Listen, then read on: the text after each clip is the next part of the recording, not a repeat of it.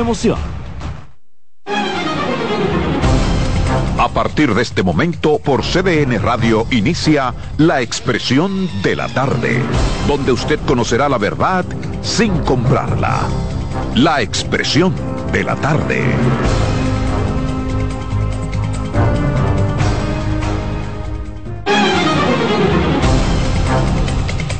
Buenas tardes, buenas tardes a República Dominicana, buenas tardes equipo, por supuesto, buenas tardes a los amigos que nos sintonizan, que nos esperan de lunes a viernes de 3 a 5.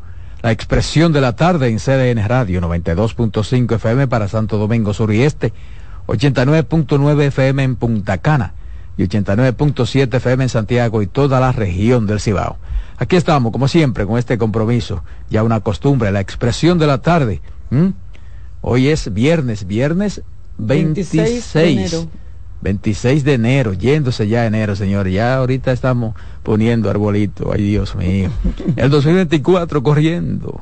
Carmen Coriel. Gracias, Roberto. Hay que reconocer y hay que recordar que estamos hoy conmemorando el 211 aniversario del nacimiento de nuestro patricio Juan Pablo Duarte. De verdad que eh, el legado que dejó el, y, un día como hoy deberíamos de repensar qué estamos haciendo como dominicanos para honrar la lucha y el sacrificio de este hombre que fue parte de los que nos dieron la nacionalidad dominicana. O sea, Lord, a Juan Pablo Duarte y a los demás padres de la patria. La más insigne figura de la República Dominicana, Juan Pablo Duarte. Yo sigo con mi tesis. Juan Pablo Duarte que hasta que no se eh, a los traidores. a los traidores, seguiremos, siendo, víctimas de sus maquinaciones. Así es, una de las frases que más me gusta. Yo sigo con mi tesis de que eh, la mejor honra que se le puede hacer a los patricios, a Juan Pablo Duarte, a, a Mella, Francisco Rosario Sánchez, Gregorio Luperón y a un grupo de hombres que se molaron por este país, es haciendo cumplir la ley, el cumplimiento de la ley por eso ellos pelearon, por eso ellos lucharon. Así es. Porque la ley establece el orden, la armonía, el respeto. La convivencia pacífica. La convivencia. O por lo menos la convivencia en paz, la convivencia entre los seres humanos.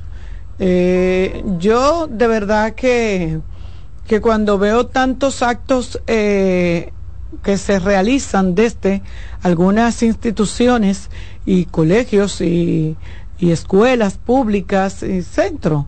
Yo digo, mira, y de verdad le estaremos enseñando a nuestros niños, de verdad nosotros estaremos actuando como actuaría Juan Pablo Duarte, como actuaron esa gente que fueron desprendidas por completo, que lo dejaron todo hasta su vida, que es lo más valioso que uno tiene, por tener una patria libre e independiente. Yo creo que eh, no hago alusión a esa frase de que la República Dominicana debe ser libre e independiente de toda potencia extranjera porque siento que nosotros no estamos amenazados eh, para ser eh, sí pero tú sabes tú sabes en el, tú sabes en el sentido que él lo dijo que él lo dijo. que se dice esa frase. Que él lo dijo. Que en el sentido que se dijo esa frase lo estamos. Lo estamos viviendo. Lo estamos. Bueno. Mira, yo siempre le digo a, mis hermanos y a los amigos, y lo comparo con el caso, por ejemplo, de honrar a los padres.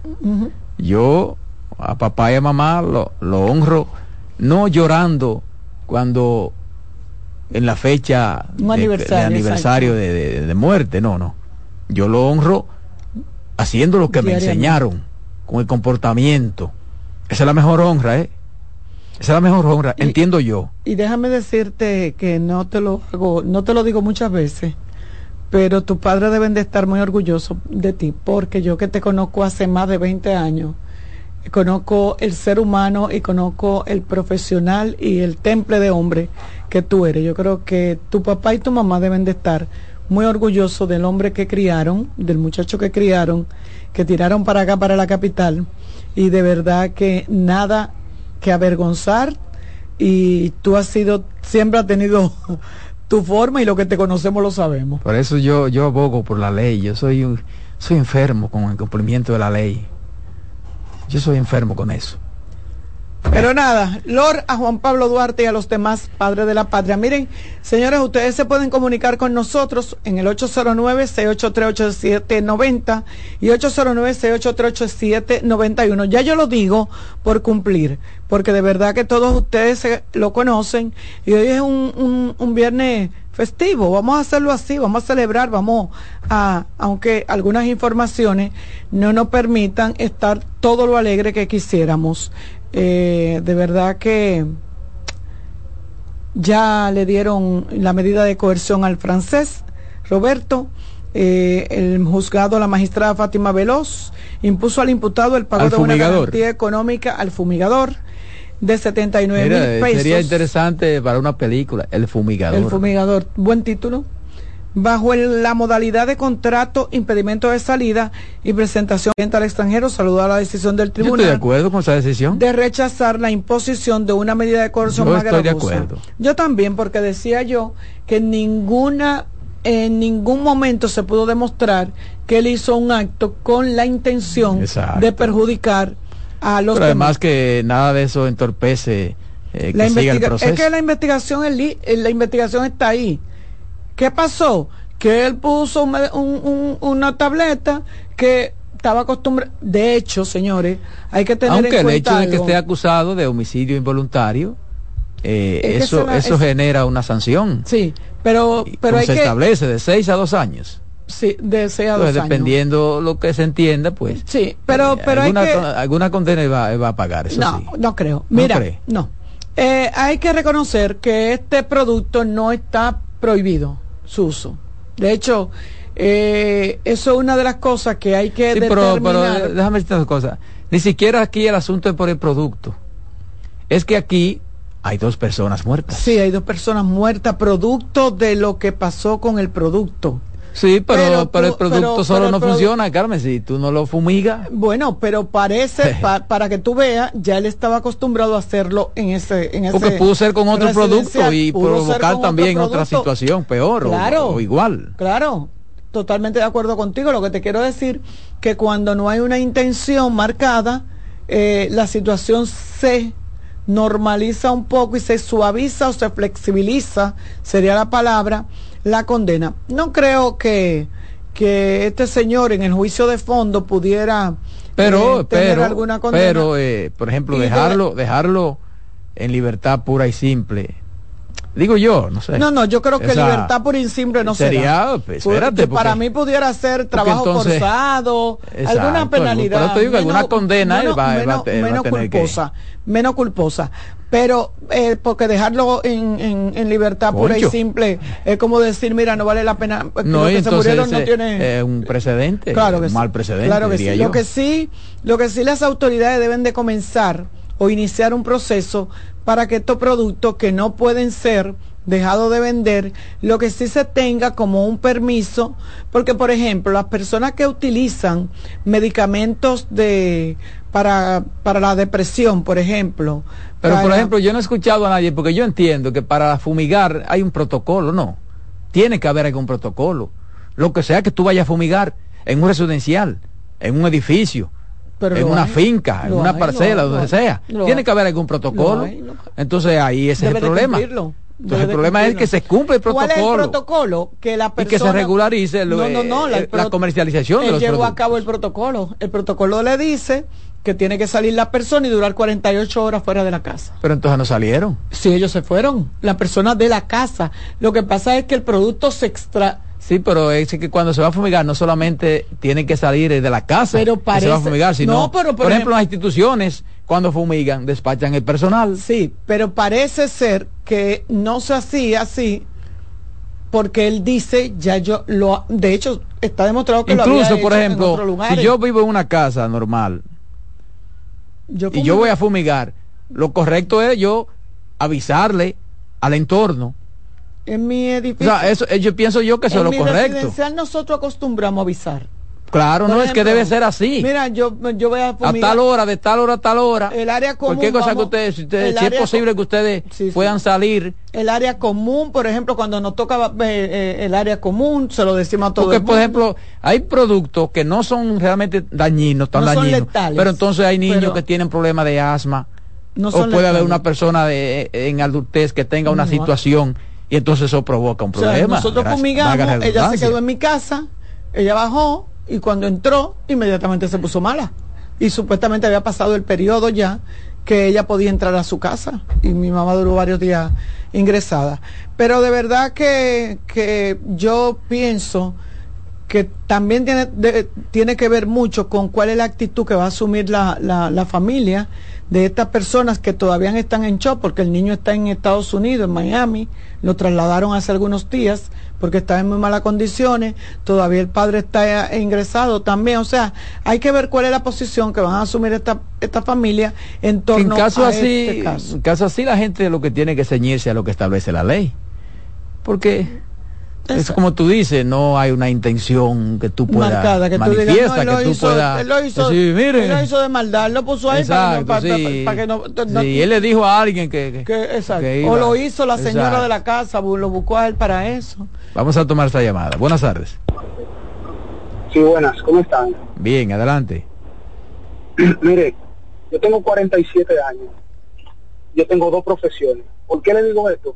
Para que ustedes escuchen lo que yo voy a decir, porque no es un loco viejo lo que le voy a decir, porque aquí la gente a veces no escucha, ni entiende, ni atiende. Mire, yo no estoy muy de acuerdo con la narrativa que se ha llevado en este país hace mucho tiempo, diciendo como que Juan Pablo Duarte si se sentiría, no se sentiría orgulloso.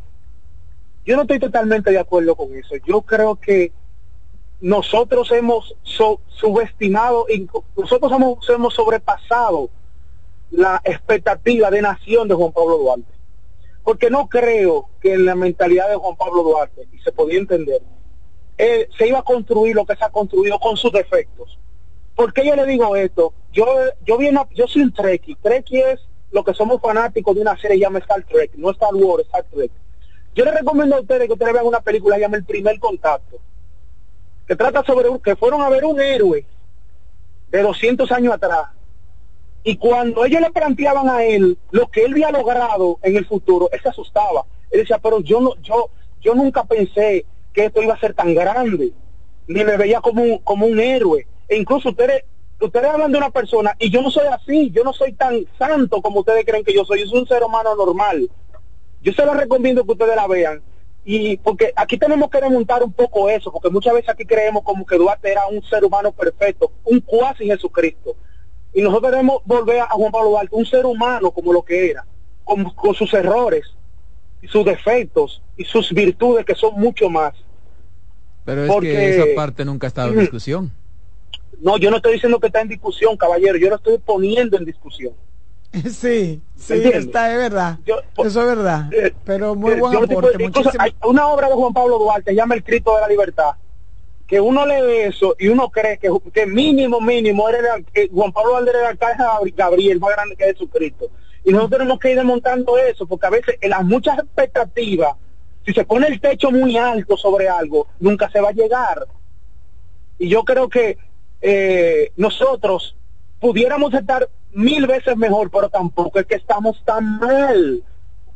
Eso es verdad. Tan mal, porque que nosotros somos una sociedad que, que se va a destruir. no, no, no, no Eso es verdad. Nosotros no podemos ser mezquinos y no reconocer que estamos en un país y que Juan Pablo Duarte sí debería de sentirse orgulloso de la nación dominicana que existe hoy. Eso es verdad. Eso es verdad. Quizás pudiéramos estar mejor, como usted dice, pudiéramos tener, pero somos seres humanos, éramos menos en ese entonces, somos más, y las cosas se han ido, y el desarrollo trae consigo lo bueno y lo malo. Lo bueno y lo malo. Pero de verdad. La justicia dominicana mantiene en la cárcel de Najayo a un ciudadano holandés señalado por narcotráfico y lavado de activos y que además fue pedido en extradición por la justicia de Países Bajos por su vinculación con la peligrosa organización criminal de origen marroquí llamada Macro Mafia. que está apresado aquí en la República Dominicana. Se trata de Denis Gude.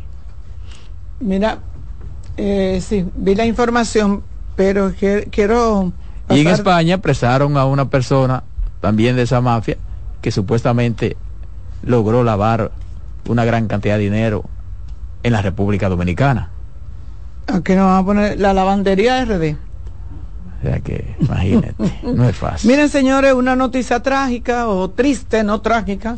Triste fue el fallecimiento de Pedro Gil Iturbides, quien fuera periodista de, de profesión, pero que se relacionó y que se desarrolló en otras, en otras áreas, inclusive fue eh, director, ¿cómo se llamaba? De educación Secretario de Educación, Bellas Artes y Culto.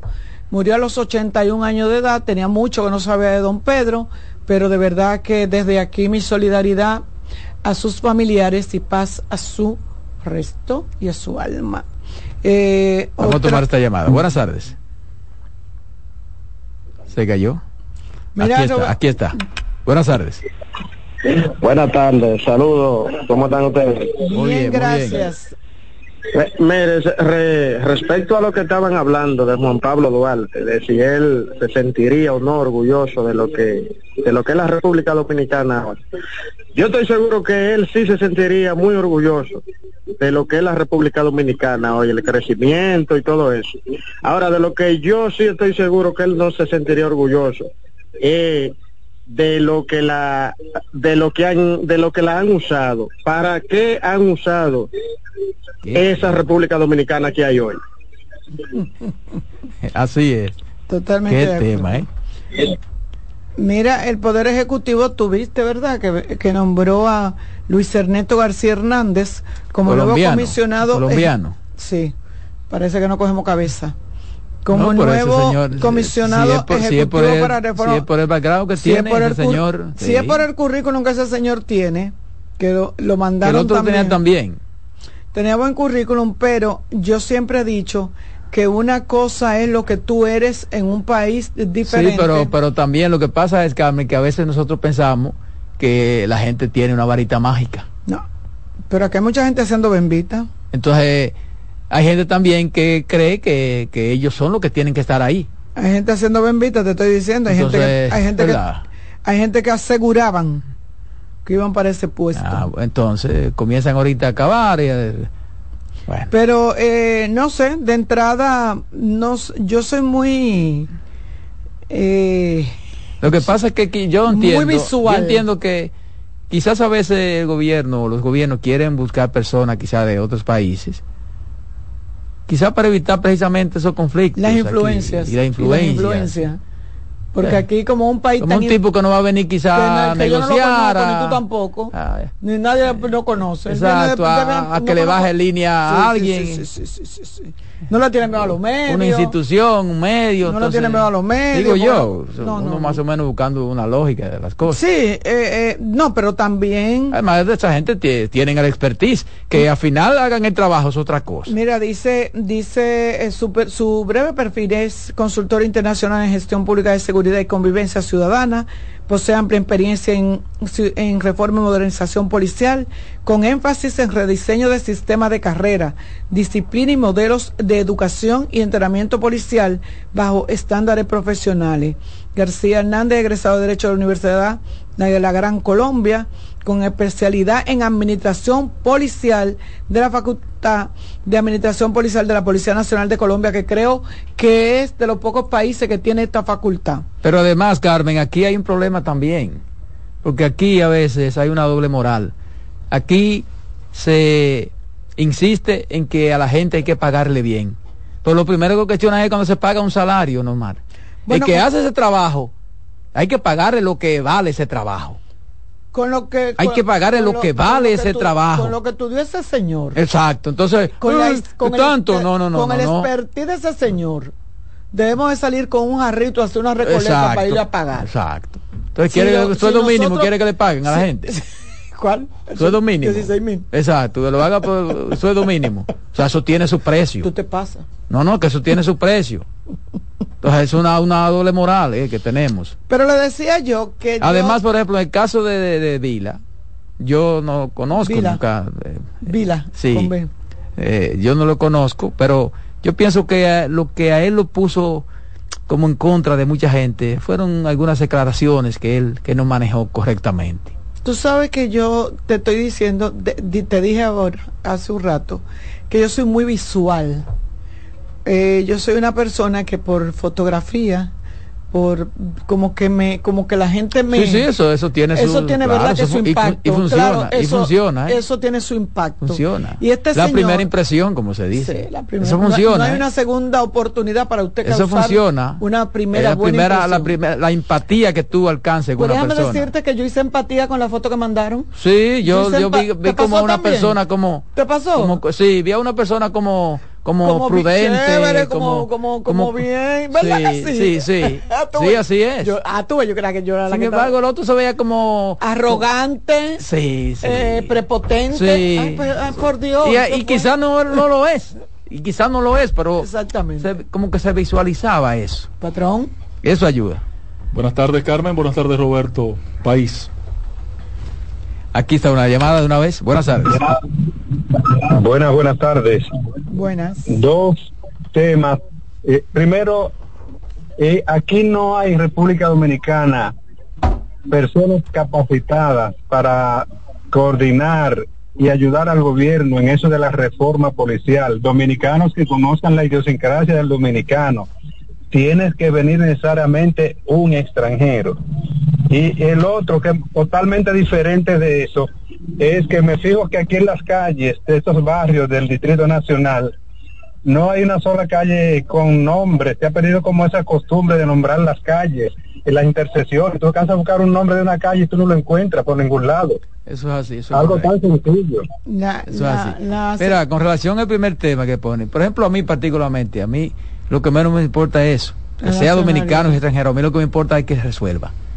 Y, el que esté ahí haga sus aportes y resuelva. Y lo que tú decías tiene, tiene cierta lógica. Sí hay personas aquí que tienen mucho conocimiento, que tienen mucha experiencia, que han hecho un trabajo de verdad. Pero también tienen muchos compromisos. Pero también tienen muchos compromisos. Entonces, no es bueno. Muchos que tienen incluso la capacidad, pero, responden a intereses. A ciertos intereses, a, ciertas instituciones mantenerlo en todo el mundo lo sabe. Sí, mejor tener una persona neutral que uno pudiera pensar que no se va a que no va a ser influenciable y que pudiera realizar un buen trabajo.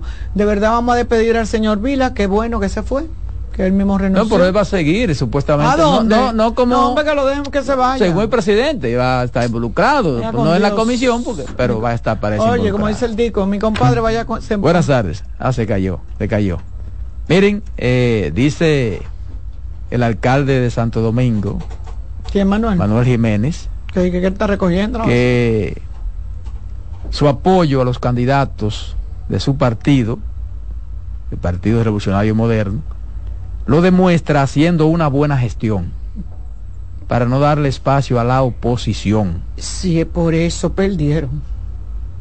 No, no, no diga eso. si es por eso perdieron. No, no, no diga eso si así es que lo está apoyando. Manuel tiene tiempo haciendo una buena gestión. Lo para que pasa querer que, como Lo que pasa que así no se quiere a nadie. Cuando se comienza con la dificultad de que él tuvo, eh, a veces no da tiempo a, recuperarse. Hermano, lo más mínimo es la basura y hay que salir a las calles de las del gran del gran Santo del Gran Santo Domingo.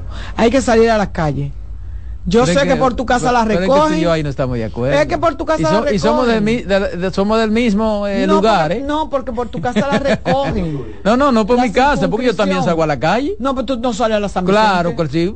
todos los días, todos los días, todos los días tengo yo que tomar a San Vicente desde la, desde la, desde la, ¿cómo que se llama? La Club de Leones, que voy todos los días a llevar al niño mío al colegio. Tomo tus zapatos de la San Vicente, desde Vista Hermosa. Óyeme. Batiendo desde, la mella. No hay, eso es un desorden mancomunado. Lo que pasa es que aquí hay un desorden de la gente también. aquí el camión pasa. Pasa y a los dos minutos está la gente haciendo, tirando la basura. Estoy totalmente de acuerdo con Y hay gente que espera que pase el camión para hacerlo, porque hay gente que lo hace también de maldad. Estoy totalmente de acuerdo. Aquí lo que tiene que venir, por eso yo abogo que aquí tiene que venir, los, los ayuntamientos tienen que hacer cumplir la ley. Y tienen que dejarse esa politiquería. Tienen que dejarse esa politiquería. Oye, si no se involucra la gente en el asunto de la basura, nadie va a dar pie con bola con eso. Nadie. Y hacer que la gente cumpla lo que tiene que cumplir. Y los negocios cumplan lo que tienen que cumplir. Ese es el problema. Ese es el problema, pienso yo. Aparte de que haya alguna negligencia, lógico. Eh, pero, pero si él dice que con eso que él lo está apoyando. no, lo que pasa es que es una respuesta que que él no está apoyando, por ejemplo, yo, todo el mundo por ejemplo, yo he dicho que el mejor apoyo que le hacen, por ejemplo, un funcionario, al gobierno, lo que sea, es tratando de hacer una gestión aceptable. No es montándose en una camioneta. No, no. No es montándose en una camioneta, porque eh, tú te montas en una camioneta y has hecho una gestión mal, lo que hace que te, abuchean. O sea, es que la gente perciba que, que, tú estás haciendo un trabajo aceptable. Entonces, eso tú contribuyes a que tu partido entonces pueda retener ese lugar, ese municipio, esa provincia. Pienso yo así. Miren, ¿qué fue lo que pasó en la 42? Eh, ahí... En la 42, antes de ayer, hicieron una intervención y se y se, ahí, se agarraron pero se agarró no no tanto la gente lo que se agarró fue mucha droga armas mucha droga y muchas armas eh, yo te puedo decir a ti que aquí yo tenía la información por aquí que me la enviaron la gente de mis gente de la 20 mil gramos de distintos narcóticos, armas, decenas de máquinas tragamonedas, entre otras evidencias. Lo tengo aquí. Ahora, ¿y cómo? ¿Por qué eso es de la noche a la mañana? ¿El qué? ¿Qué se hace eso? El Miguel va y, palete del y el patrullaje y los así. Eh, no, pero mira, no fue tanto lo que lo que se recogió.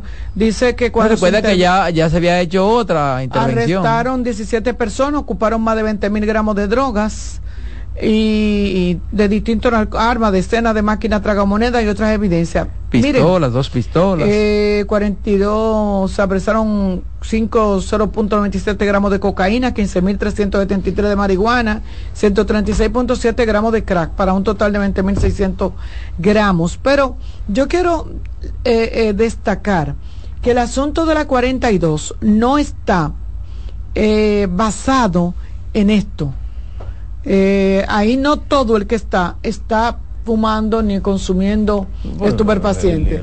sin embargo, sin embargo, el desorden de la 42 va, más allá. El que va ahí sabe lo que hay ahí. Va más allá. Digo, el que va ahí sabe lo que hay ahí. Yo les dije a ustedes que yo en varias oportunidades he tenido que bajar a la 42. ¿O no, patrón? Claro. Porque, por ejemplo, yo una vez me llevó un amigo y me dijo, vamos, vamos a un cromadito para que tú más o menos me diga, ¿qué tú crees que puede haber ahí? Colmadito, un ventorrillito, full, full, y carro de alta gama por tu parte. ¿Y qué, era lo que había ahí? Colmado con que la cerveza la vendía bien fría. La cerveza la vendía bien fría. la cerveza eran súper frías. La, más fría del, del país. Sí, ceniza. Yo te estoy diciendo. y, a cada, y a cada media hora pasaba una camioneta a la policía. ¿Lo cuidaba? Mm. Mira, Capotillo, yo, yo creo por, porque siendo yo dirigente deportivo, tuve la oportunidad de conocer, ir ahí, uno de los primeros tatamis que yo doné del área de competencia, ¿no? Donde practican los muchachos para no tener contacto con el piso. Fue ahí en Capotillo. Y Ahí hay mucha gente buena. y mucha gente trabajadora. Pero claro, patrón. Y mucha gente con un espíritu de superación que sabe dónde está, dónde vive. Sí. Y se crea como propósito. Salir de superar esa situación. Claro. Y, es uno de los principales méritos. ¿eh? Ahora, la gran debilidad es, y no de las autoridades de ahora, porque esto se viene arrastrando desde hace varios años, es que dejaron a algunas bandas hacer del Capotillo un Haití. Y son los bandidos los que controlan. Con complicidad, patrón, con complicidad, con complicidad. Claro, claro. Porque se beneficiaron, se benefician de eso. Y no son bandidos cualquiera tienen conocimiento de que hay mucha gente buena. Cuando tienen que ayudar, cuando tienen que ayudar, los ayudan. cuidan. No, solamente en circunstancias donde necesiten ayuda social, sino hasta permanente. Sí, eso es verdad. Permanente. Eso es verdad. Pero yo aprendí con el general Guzmán Fermín y con Rosado Mateo que lo peor es no entender la industria. Lo que amenazaron que dijeron que... La industria de la droga. O sea, ellos plantean que lo que pasa en zonas como esa es que en cada punto de droga opera como una empresa. Hay que pagar un semanal, hay que pagar seguridad. Pero eso me luce decirlo a mí. Hay que pagar un no a ti no te luce porque tú no tienes dominio de la no eso me luce decirlo a mí porque yo no soy, yo no he sido autoridad. yo no he sido autoridad tú, no tienes dominio yo no he sido jefe de la policía. Y yo no he sido eh, director de la dirección nacional de control de drogas. cómo después que ellos salieron eso se ha ah después que ellos salieron descompuesto no pero, y se ha desmejorado y se ha ido de control entonces esa industria maneja millones y millones, por lo menos viernes, millones y millones de pesos. Pero, ellos, nómina, ellos, se dieron seguridad, cuenta después que ellos se fueron. Eh, productos que compran, asistencia social, operan. Además, a confesión de, que no pagan además confesión de parte. si se dieron cuenta y sabían eso. No, pero pues ellos se dieron cuenta después. Ese es un tema que a uno hasta le molesta después. No, me que, que, ha habido una gran responsabilidad con eso, de todas las autoridades de todas las autoridades. Incluyéndoles. Lo dije. No es solo no venga nadie a limpiarse. un descuido de este gobierno. Ahora, no se ha querido, levantado y conscientes del problema, atacar las causales de por qué se ha ido de las manos Capotillo. Eso estamos de acuerdo, totalmente. Mira, ¿qué le va a pasar con Haití? Ahora, bueno, el tribunal, el tribunal negó. Pero el gobierno insiste y que el gobierno ahora va a apelar y va, ¿no? va a apelar pero ellos asumieron entonces, hay, una ilegalidad entonces. La razón por la que poner orden con una ilegalidad es un problema. La o razón que vi por la que el tribunal falló no le veo peso. O sea una cosa es que tú digas no hay sustentación constitucional para que la policía se movilice de un país a, otro. a una acción fuera del territorio keniano. Y otra es que el tribunal dice que la, como razón, que no hay un convenio bilateral, no hay hacer acuerdo con Haití. Que yo le había dicho. Entonces, eso, para eso, eso. Que yo había eh, dicho aquí. Yo me, yo me he mantenido y, diciendo. Y eso no puede ser un, truco. un truco de, yo me mantuve, sí. yo me mantuve diciendo. Eso se cae en el primera, en la primera apelación. Pero yo me mantuve aquí diciendo que no es verdad que vienen. No lo van a dejar. Tienen que llegar antes del día 7, señores. Ustedes verán que no va a llegar nada. Lo he dicho aquí. Y mira, Haití insistiendo en el consejo. si no preparemos, si no preparémonos nosotros para invadir Haití, ¿eh? Yo le he dicho aquí que mentira, y no voy a decir la otra palabra que dicen los tigres. ¿Del hombre aquel? Sí. Que eso. Del sucio, que no se Sí, eso no, se han agarrado. Oye, me se han agarrado como. Del diablo. Sí. De Santana, de Santana. Sí, se han agarrado como el pintor aquel que se agarra de la brocha. los, kenianos, los, kenianos, van a venir porque ellos tienen, ellos tienen una. Esperándolo. Ellos tienen un plus en su labor internacional, lo hicieron en Croacia. Sí, pero, eh, pero si van con una gran debilidad, con estas acciones, no interesan. o sea, Haití no interesa. De no ser una acción clara, nosotros tenemos que estar preparados para una de dos cosas. Yo quiero que en el mejor de mis sentimientos, lo voy a decir sin ningún tipo de mala intención ni mala fe. Tenemos que estar como país, no como gobierno, no, porque el gobierno lo que hace da show, como lo que dio recientemente. Como país debemos estar preparados o para que el problema haitiano se resuelva aquí. ¿Qué es lo que yo quisiera? O nosotros ir a resolverlo allá. No, yo lo que creo es, yo lo que creo es que aquí lo único que hay que hacer es cumplir con la ley. Hacer cumplir la ley. Eh, tú sabes que, yo me expliqué me molesté me molestó como un titular que vi de un, hacer cumplir la ley. un periódico que decía que y acabar con el maldito negocio que hay de dos reacciones lo repito permíteme Carmen tú lo, lo retomas yo repito mi planteamiento o nos eh, eh, eh, resignamos a resolver el problema haitiano aquí o decidimos ir a resolverlo allá. No, porque allá no podemos irlo a resolver. Debemos resolverlo desde aquí. Ah, Entonces, miren, eso se resuelve cumpliendo la eh, ley, no aceptando el chantaje. sentí, sentí a un periódico que de verdad no lo digo porque no leo tanto en el día. Y acabando con el negocio que, dijo que, que se notaba desesperado el ministro de Relaciones Exteriores. Yo decía, pero claro que tiene que notarse desesperado. Es que estamos hartos con J. Estamos hartos de decirle a la comunidad internacional que esto no es un problema solamente nuestro, que tiene que hacer lo posible por apoyar las medidas que se toman. O sea, ya es que el tribunal dice que no vienen, pero también se dice que hay que tener los fondos necesarios. O sea, piden una serie de condiciones para que esto que no venga. Sí, pero el tribunal, el tribunal para mí está actuando en conforme a la ley conforme a la ley. Puede ser que se armó así precisamente. Para que se cayera ahí. ¿Para qué? Para que se cayera Exacto. O sea, porque yo te voy a decir una cosa. No sabía los representantes de Kenia que esto tenía que ser así, que tenía eso que ser validado y cómo era el proceso y el protocolo para poder enviar esos soldados. No lo sabía. El gobierno keniano. O fue un bobo que no pusieron por sentencia reafirma que vendrá Haití y yo le creo por el liderazgo casi absoluto que ejerce la actual administración del gobierno keniano. Sí, pero el gobierno keniano que no, que no, que no se empeñe tanto para que no fracasen. Vamos a la pausa, hermano. En breve seguimos con la expresión de la tarde. Estás en sintonía con CDN Radio. 92.5 FM para el Gran Santo Domingo, zona sur y este. Y 89.9 FM para Punta Cana.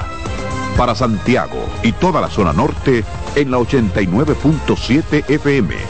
CDN Radio. La información a tu alcance institución referente nacional y regional en el diseño, formulación y ejecución de políticas, planes y programas de este ministerio ganador del Gran Premio Nacional de la Calidad. Decirle que es un compromiso que asumimos desde que llegamos para poder eh, implementar los deseos y las instrucciones del presidente de la República en ir siendo eh, más competitivo, dar un mejor servicio con la transparencia, con la honestidad con un mundo globalizado que tenemos que exportar no solamente cantidad, sino calidad permanentemente. Ministerio de Industria, Comercio y MIPINES. Disfruta cada mañana de un verdadero matutino deportivo. Jansen Pujols, Satoshi Terrero. Eh, hay un, elemento de competencia. Fácilmente que hace un desorden aquí. Te traen los resultados, análisis y pronósticos deportivos, así como interesantes entrevistas con nuestros peloteros destacados en las grandes ligas y personajes ligados al mundo deportivo nacional e internacional. Mañana Deportiva, de lunes a viernes, de 7 a 9 de la mañana, por CDN Radio. Estás en sintonía con CDN Radio. 92.5 FM para el Gran Santo Domingo, zona sur y este. Y 89.9 FM para Punta Cana. Para Santiago y toda la zona norte en la 89.7 FM. CDN Radio. La información a tu alcance. Contacto directo con la expresión de la tarde. Llama al 809-683-8790. 809-683-8791. Y desde el interior sin cargos, 1-809-200-7777.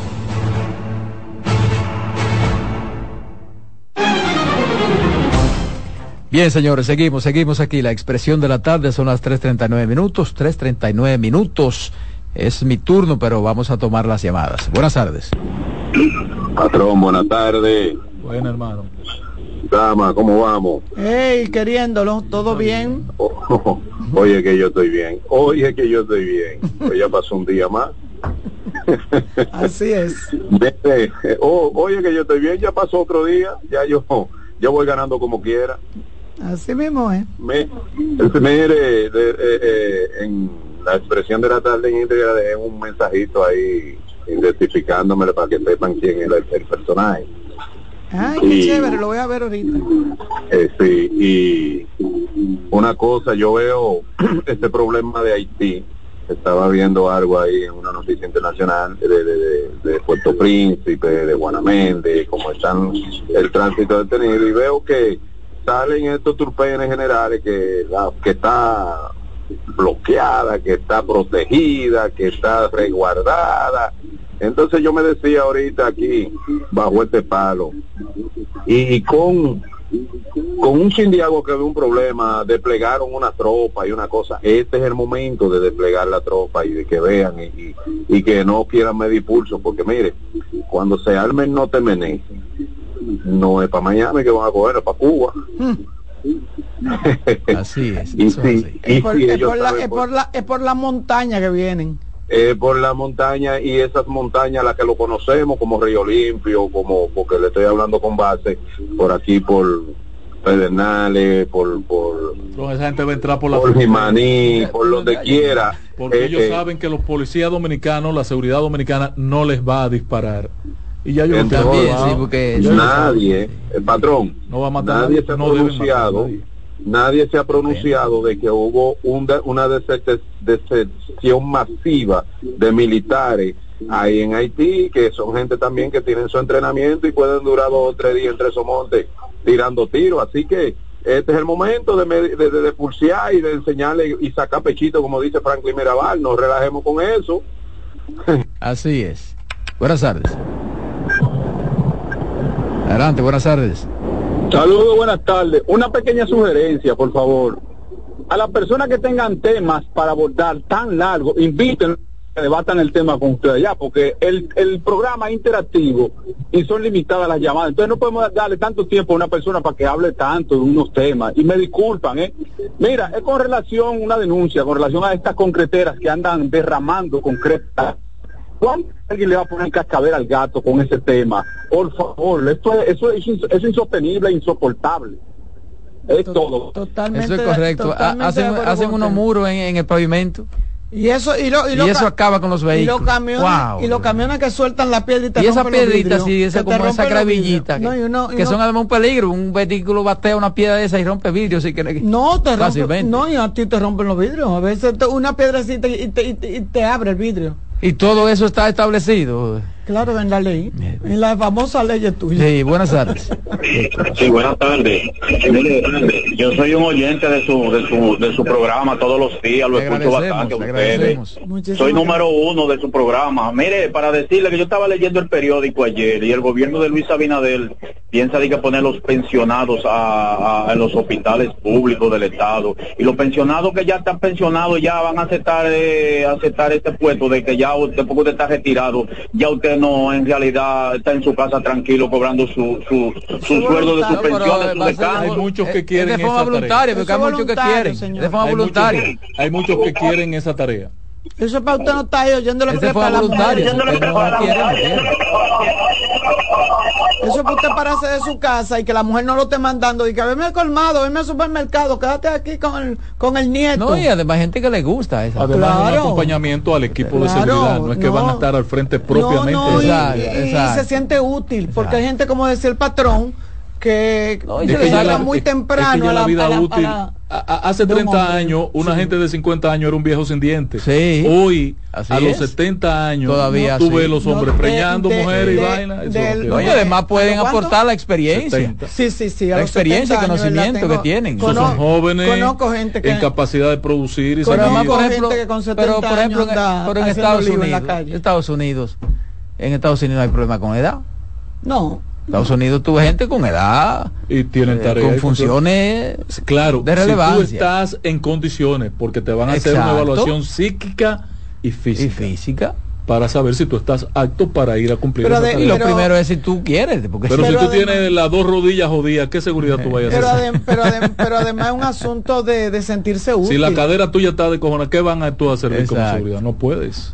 Si el corazón te está fallando, tienes azúcar ¿cómo tú vas a La, gente que hay que cuidar. Buenas tardes. La gente con la cadera jodida hace poca cosa. Eh, tranquilidad total, señores, por aquí, soleado en el Cibao. Eh, Roberto, Ángel y Carmen, y recuerden que el Licey campeón hoy. ¿Cómo es? Repita, repita. Señores, solo se prueba probando. ¿eh? Licey campeón hoy. ¿A dónde? Aquí, aquí. Eh, pero y la pelota no terminó hace como dos eh, meses. No, estamos en pelota, estamos, todos tenemos ropa. Aquí todos tenemos ropa. Eso terminó. Pero, ¿y, cuál es su envidia? ¿Y cuál eso terminó hace dos meses. envidia? envidia ¿no? ¿Y ya ustedes ganaron? ¿Y cuál es su mal vivir? No, no, no se pongan a tapar, pues, no quiero verlos llorando. Dejen tranquilo. Esperen que las cosas sucedan. Tranquilo. tranquilo. no, pero yo tengo que hablar aquí. No desesperéis. Este no, no desesperéis. No, porque te, que ustedes mismos son los que dicen Ustedes mismos son los que dicen, no. Ustedes mismos son los que dicen que el juego no pasa hasta que no termina.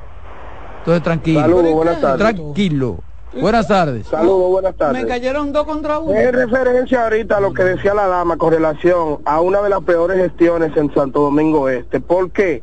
Escuché al señor, no recuerdo el nombre, que estaba defendiendo la gestión de Manuel Jiménez. Es verdad que quizás Manuel Jiménez haya hecho una gestión a nivel gerencial que sea impecable, pero yo la comparo con la de Juancito, que para mí ha sido la mejor, que Dios lo tenga en gloria, la mejor, y luego de él, ninguno de los que han ocupado esa posición han podido llegarle ni siquiera al tobillo a lo que hizo Juancito en aquel momento. Gracias. ¿Tú yo difiero de él? Y, Manuel está por los tobillos más o menos, anda por los tobillos Manuel. se, se fue. Mm. La de Juancito, mira, pues. muy bueno. Hay que hablar, bueno, es que eso hay que meterse a profundidad en eso. Pero nada, no vamos a discutir eso. Buenas tardes, buenas tardes. Buenas tardes. Roberto. ¿Y sí. ayuntamiento? Roberto, buena. Eso lo entregaron a él. Sí. Dile a ese oyente que Juancito lo que hizo fue negocio, así mismo Exacto, muchos, y muchos. Y muchos, y, y, vender calle, cerrar calle, y muchos. ¿Cuál es su partido? Y muchos, ¿no? Partido no. No, no. La cosa hay que hablarla como son. Pero ¿Cuál es su partido distinguido? y hubo un tiempo que, que, que, que esa provincia estaba reboté en basura este. también. No, ¿Cómo que no? No, no te puedo. Juan de los tengo más de 20 años viviendo en esa zona. Este. Yo tengo desde los 14 años. Histórico. Entonces, tampoco podemos cerrar los ojos. Pero ahí, ahí. Eh, no sé, Bien, señores, estamos en mi turno. ¿eh? Estamos en mi turno. Te a pausa. Sí, ya me iba a ir a pausa porque. Ahora, Román este que sabe, si quiere hacemos una pausa. Bueno, miren, yo tengo dos asuntos a los que me voy a referir. El primero tiene que ver con algo que se ha estado dando de forma recurrente. Y es el caso de la falta de medicamentos en las llamadas farmacias del pueblo, antiguas farmacias populares. Y más que una crítica, más que una crítica, yo quiero hacer un llamado a las autoridades, al gobierno, a resolver definitivamente esa situación. Porque ya no se trata de un problema burocrático. Todo indica que hay un asunto de gerencia. Entonces, de nada vale ampliar el número de farmacias del pueblo si van a estar vacías o solo con algunos medicamentos genéricos que busca la gente. Y aquí no se trata de denuncias politiqueras. Es la propia gente en las diferentes comunidades del país que está diciendo que cuando acuden a esas farmacias casi nunca encuentran los medicamentos que necesitan. Y tienen entonces que buscar más dinero e ir a una farmacia comercial se habla de que los medicamentos que llegan no son suficientes.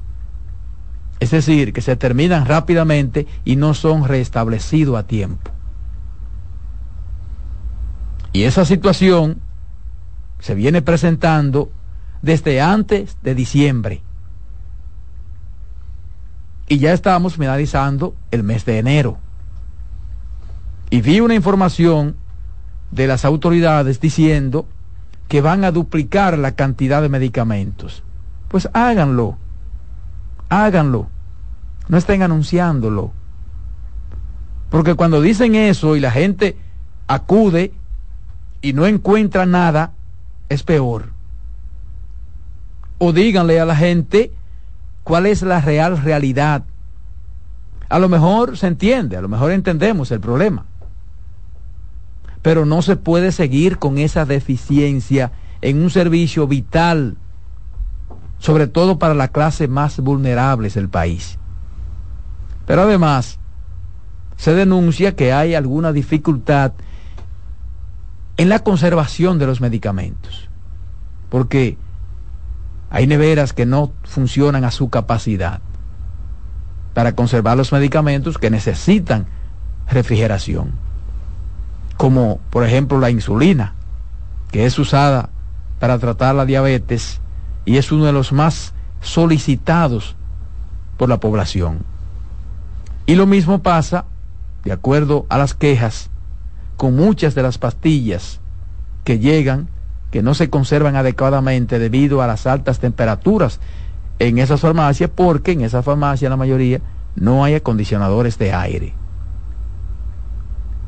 Y hay medicamentos que necesariamente necesitan de una refrigeración óptima para, para poder conservarse. Y estamos hablando de que los precios de la medicina, de la farmacia del pueblo, de la farmacia popular, son ciertamente asequibles, pero necesitan las condiciones adecuadas, ya que una persona bajo, debajo de recursos no cuenta con el dinero suficiente para acudir a una farmacia del sector privado. Medicamentos como el omeprazol, desde noviembre hay dificultad en muchas de las farmacias populares como es el caso de la farmacia del pueblo que está aquí en la Universidad Autónoma de Santo Domingo.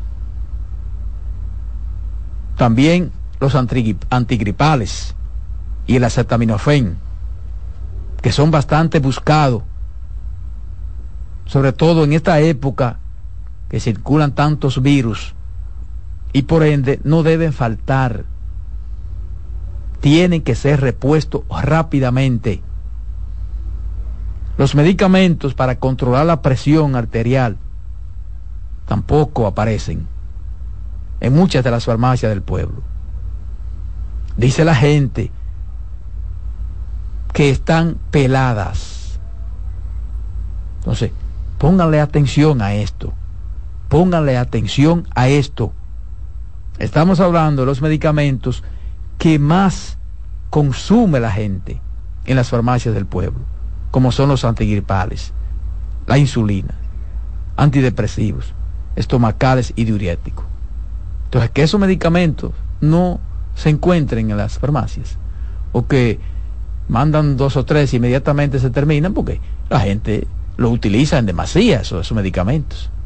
Entonces yo pienso que eso lo que se debe hacer es una evaluación mensual de cuál es más o menos estadísticamente el consumo de cada medicamento. Eso está levantado. Y eso está levantado. Entonces no puede, no puede eh, terminarse un medicamento así tan rápido. Y además se toman algunas, algunas medidas para evitar, por ejemplo, que a alguien se le antoje comprar por mucho para, para hacer algún tipo de negocio. ellos tienen un protocolo. Exacto, entonces. Para vender. Entonces, entonces tienen que poner atención a esto. Porque, pero no vale la pena ampliarla si van a estar vacías.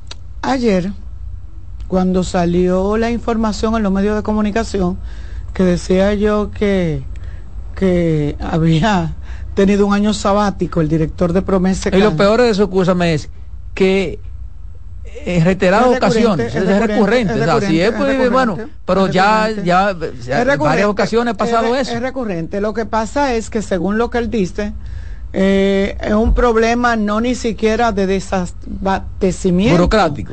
Es un problema de entrega de medicamentos. Según lo que dice la nota de prensa que manda promesa ah, a los medios de comunicación, y te la leo. Dice Pero ese, problema entonces se ha suscitado en los últimos años. El programa de medicamento esencial y central de apoyo logístico, Promesecal, informó que hará despacho doble hacia las farmacias del pueblo a partir de la próxima semana con el objetivo de reforzar sus inventarios y compensar la alta demanda. En ese sentido, indicó que sus almacenes cuentan con suficientes medicamentos para garantizar la demanda a nivel nacional. lo que yo no entiendo la gente está inventando esa vaina. No, lo que yo no entiendo es por qué tienen que esperar que las farmacias estén desabastecidas. Si no hay un encargado de cada farmacia que hace un inventario y que se lo manda y le dice, miren, se acabó el omeprazol. Por ejemplo, cuando yo hago una compra en casa, yo Tú vas a la despensa. Dos semanas que yo no chequea. Oh, pero mira, el vinagre, ya el potecito de vinagre ya nada más queda un poquito. Hay que poner un vinagre ahí. Sí. Sí, refuerzo. Y lo que se agotó, lo repone. Exacto. No, yo no entiendo. Pero, pero aquí la lógica tiene que ser distinta, Carmen. Y en el Estado, tú que conoces el Estado, sabes que es distinta. Tú tienes una demanda y tienes un historial de crecimiento anual y tú dices, yo en el año 2020 compraba 100 mil omeprazol, pero en el año 2021 la demanda fue 120 mil. Entonces, ah, no puedo seguir comprando 100 mil, si no tengo que comprar 120 mil.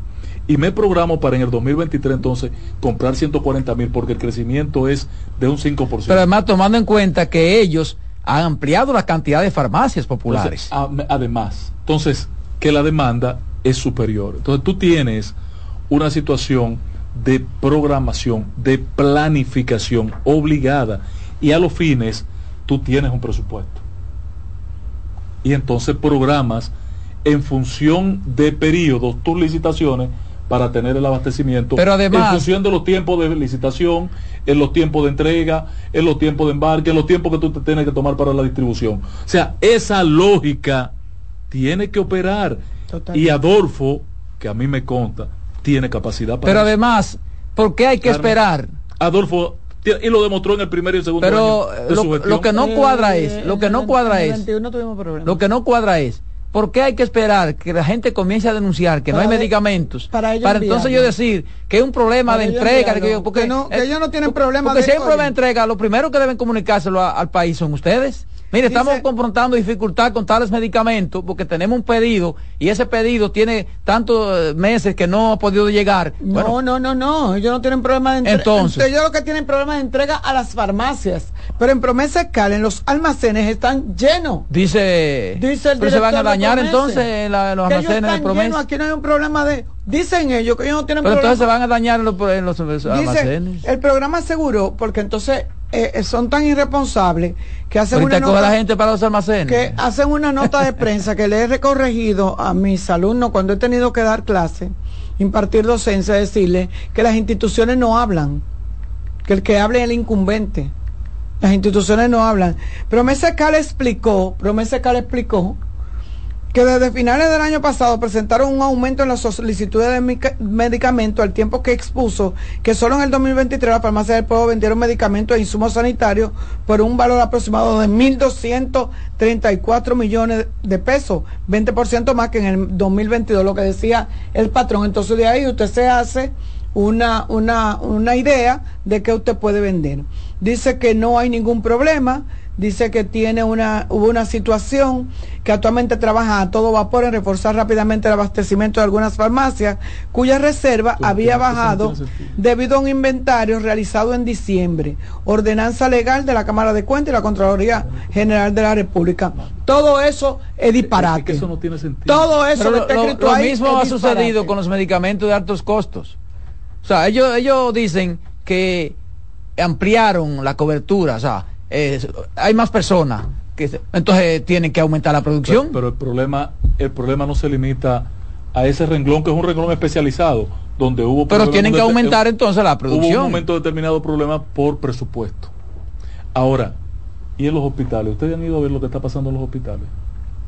Bueno, pero si Promesecal también se tiene que encargar de, de abastecer los hospitales y tiene problemas, o sea, tiene problemas en tu aparte. Entonces no es, no entrega a la farmacia, entrega de manera general. Pero mira, en una ocasión, el año pasado, no sé cuál de los dos eh, programas, cuál si el de alto costo o la farmacia del pueblo, fueron que pasaron las compras al Ministerio de Salud Pública, y yo decía, hay que tener mucho cuidado y la ley de compra yo fuera de alto costo. la de alto costo. Y la ley de compra y contrataciones tiene que tener cuidado con eso. Y debe de flexibilizar para evitar burocracia pero pero tú no me puedes decir a mí lo que tú decías eh, eh, Roberto del cuidado que tienen que tener esos medicamentos del cuidado que tienen que tener esos medicamentos. Aquí hay medicamentos por ejemplo que son para personas con, con cáncer que no pueden estar fuera del frío que tienen que estar en hielo. Refrigerado. la insulina tiene que estar en. La insulina. Incluso la venden con. Con, con un, con un sí, bloquecito de, hielo. de, eso, de eso que vienen. Entonces, las antitetánicas. sí, necesariamente. Las vacunas. Eh, pero vuelvo y te repito, hacen una licitación al año porque no pueden realizar un proceso de. Como yo fui vedor Carmen, en el año 2022. Esa vaina debería de comprarse cada vez que se necesite. Óyeme, yo fui vedor en el año 2022 de dos licitaciones que desarrolló. Ya nada más quedan. Hay que, que desarrolló Promese Car, dos licitaciones para todos los insumos que necesitaría en el año 2022. Bueno, pero si se le daña. También. ¿Y si se le daña? Y lo hicieron en el 2022. Sí, pero si se le daña? Ya en noviembre esos procesos estaban cumplidos. Pero yo prefiero que se vayan reponiendo a tiempo y no que se compre una cantidad. Que la ley de compra y contratación. Y que para el año entero, porque eso puede tener dificultad. no, pero tú haces la licitación, no tienen que entregártela todas al mismo ah, tiempo. Ah, ok, si no la entrega por partida. por partida. Usted tiene que entregarme una primera partida. Ah, pero que del 25% en, la en los primeros tres meses. 25%. O me va a entregar la partida de acuerdo a la, a la, demanda que yo le haga. No, entonces, entonces y tener aquí tú en almacén disponibilidad de tanto. Entonces el laboratorio te dice, no, espérate, porque cuando, cuando tú digas. No, no, porque si se hace un acuerdo, si se hace un acuerdo con la licitación. Pero, si tú la haces en licitación con tiempo, Carmen, todo eso es prevé. aún quedan malas, así aún quedan mal. claro que sí. Porque recuerda lo que pasó con la, claro, con la, vacuna, Con la vacuna tenemos experiencia. Yo lo que digo es, eso, eso de que, de que tú me estás, eh, hay un término que usan en compra cuando tú eh, eh, hace la compra de un producto en varias, fraccionando, el fraccionamiento, lo que di que quieren cuidar, pero en medicina no es lo mismo que en equipo tecnológico, en computadora. O sea, la gente te dice a ti que tú necesitas, tú puedes pensar que una institución necesita 100 computadoras al año, que no la necesita, pero tiene que hacer esa compra, porque no te permiten hacer otra en el año. Entonces tú tienes que tener una balsa de equipo que a lo mejor se te dañan por el frío, por el descuido, porque donde están no están bien cuidados. Yo creo que la ley de compra y contrataciones tiene que revisarse en torno a eso de las fracciones del fraccionamiento de, la, de, las, de las cosas. Sí, pero tú compras y programas las entregas. además, por ejemplo, si tú compras equipo, en este caso, lo primero, es, lo primero es el almacenamiento que tú tienes que, tener la capacidad y, la protección. Aquí hay gente que han quebrado con la primera entrega. Te entregan lo primero y lo segundo y lo tercero se fueron a pique. Sí, eso es correcto. Entonces se quedan con los cuartos y tú te quedas enganchado. Y después hay que esperar que la persona, que el otro pueda. cuando pueda. Sí. Porque tú, pero tuvimos ese caso con la computadora de, de, de, ah, sí, educación. Que, hubo que no, eh, que, no la entregaron. Que no la entregaron porque no eran las mismas marcas, porque no tenían, cuando fueron a comprar mercado no estaban. Exacto. O sea, pero que señores, es que la gente aquí se le olvida. Yo soy una gente que yo llevo los numeritos y yo sé lo que compre, yo sé lo que compre contrataciones, lo que mejor puede pasar es la flexibilización en esa parte del fraccionamiento. ¿Por qué? Porque no es verdad lo que dice el director, o no lo dijo el director, porque tan, no voy a decir irresponsable, que ni siquiera quiso decirlo él, lo dijo la institución, que la institución no habla. lo dijo la institución y dijo que ellos están llenos en los, en los almacenes. Ellos están llenos en los almacenes. Miren, y le voy a decir algo. Ustedes no saben lo interesante, lo importante que es ese programa. Si yo le digo a ustedes que lo único que cura la gripe que está dando ahora, esa gripe mala, es un jarabe que venden en 15 pesos en la batica popular, ¿ustedes me lo creen? Sí, así, yo lo creo. Óigame, señores, hay un jarabe en la botica popular. Vayan todos, porque todo el mundo tiene gripe. Cuesta 15 centavos, 15 pesos se llama Lucemil, Lu, que sí. Óyeme, eso es lo único para la gripe. Usted no tiene que beber más nada. Lo único para la gripe mala, esta que anda. Entonces, la gente de verdad está acudiendo mucho a comprar acetaminofén, a comprar e, ese jarabe, a comprar... la gente compra Yo mucho una vez cogí eh, una, una bacteria como del agua y esto me estaba dando una comezón. Y yo me cansé de comprar medicamentos caros y y, alguien fue que me dijo, mira, en la farmacia venden una, una cremita, se llama tal. Y cuando yo voy ahí, yo creo que fueron como 75 pesos. Sí, resolvió sí, pero el, diclo, el diclofenac, nosotros estamos aquí haciendo no, el diclogel. ahí venden un diclogel que eso es buenísimo para los dolores. Sí. que ese medicamento siempre tiene problemas y acaba rápido. igual que lo es un medicamento que, lo procura mucho la gente. Entonces, no vamos a esperar, señores, que la, ustedes ven los hospitales, el, el Darío Contreras que yo paso, la maternidad de Lomina, con filas que le dan la vuelta y tú dices, y creo que es en la botica popular. Y no va a saber el director de la botica popular que eso está desabastecido. Así es. Vamos a resolver eso, señores. Miren, el otro asunto, nosotros esta misma semana hablábamos de la situación de la cárcel Las Parras y de otros centros que están en construcción con un gran avance y que tienen más de años prácticamente abandonadas. En el caso de las Parras, por el caso este que está en la justicia contra el ex procurador Jean Alain Rodríguez, pero las demás no tienen ningún asunto judicial y también están en un estado de abandono. Y aunque en agosto de 2023 el Ministerio de la Vivienda anunció la apertura de un proceso de licitación pública para la conclusión del Centro de Corrección y Rehabilitación Las Parras en el municipio San Antonio de Guerra, no se ha hecho nada. Y hace unos días esa institución informó que por el momento estaba evaluando la obra para darle actualización. Al llamar a licitación en agosto, ese ministerio, a través de su departamento de compras y contrataciones, indicó que para la terminación de la primera fase de la obra, las parras se invertirían 419 millones de pesos. A raíz del reclamo de la Fundación institucionalidad, institucionalidad justicia y la Comisión Nacional de los Derechos Humanos que plantean la terminación de la cárcel Las Parras, el MIBET informó que estaba evaluando los departamentos correspondientes.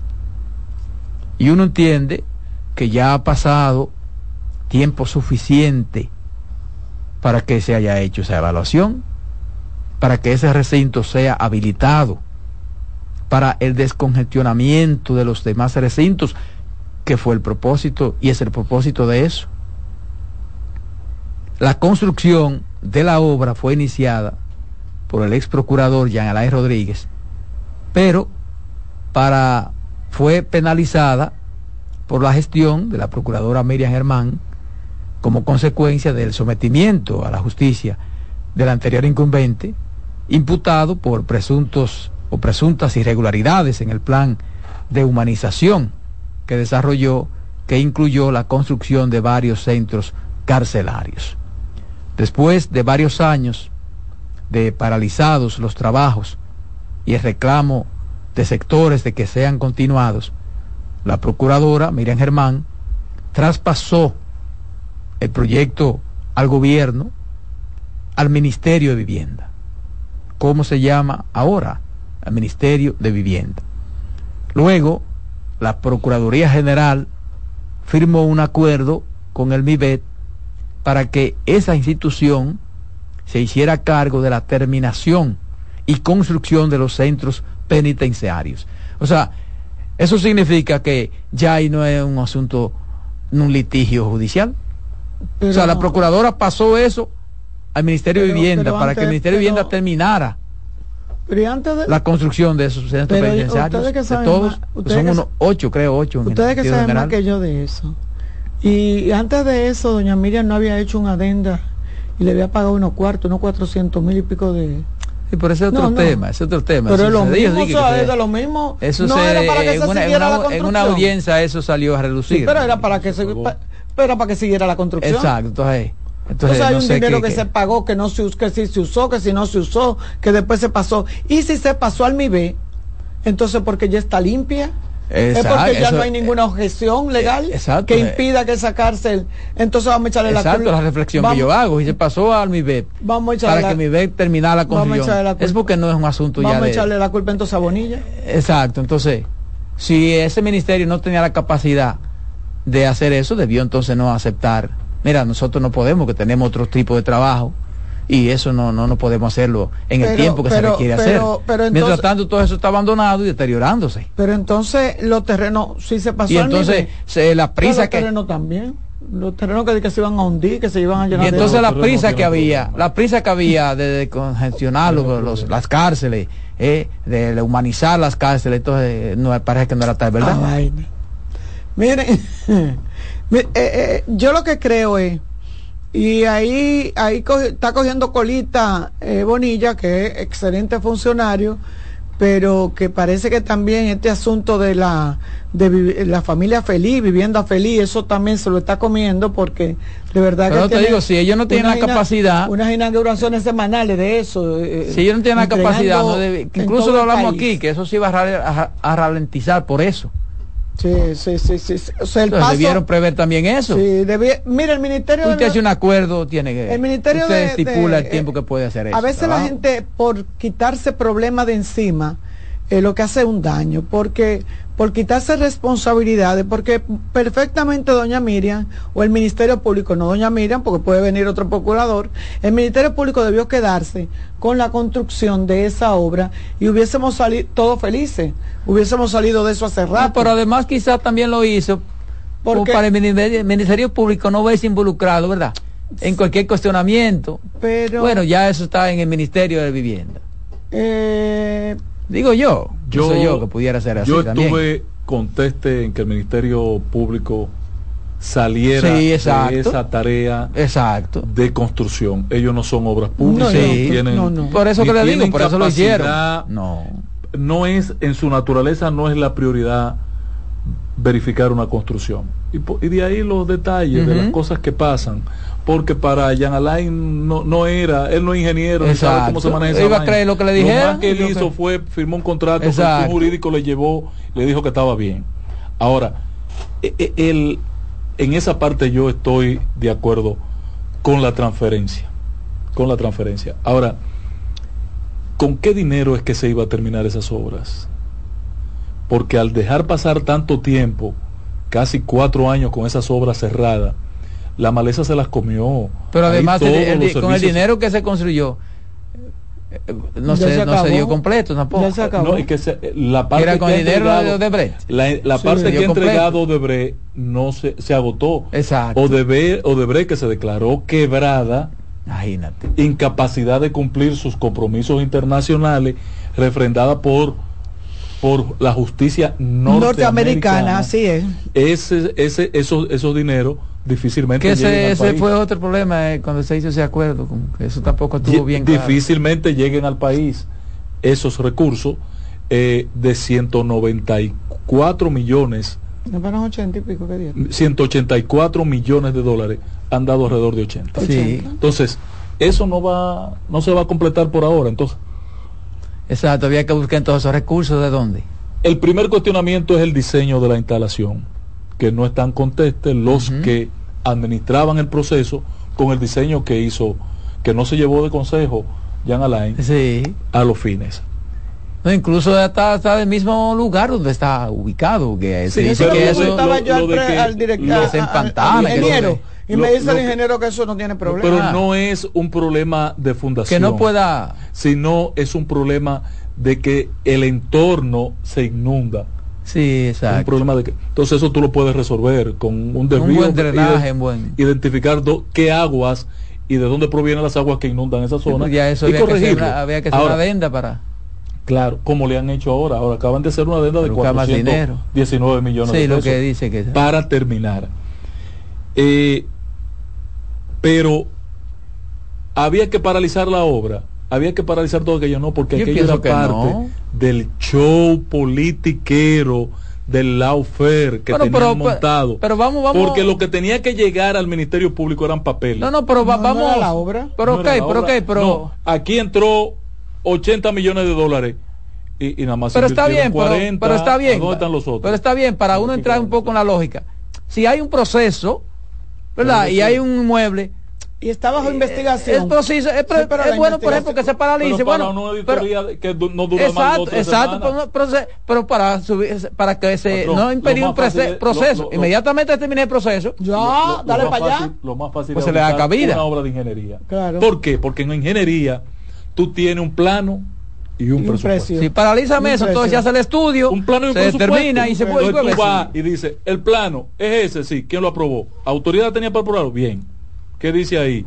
Tiene que hacer un cuarto de 3 metros por 3 metros, con una zapata de tanto, con muro de tanto, con blog de tanto, con varilla de tanto, con...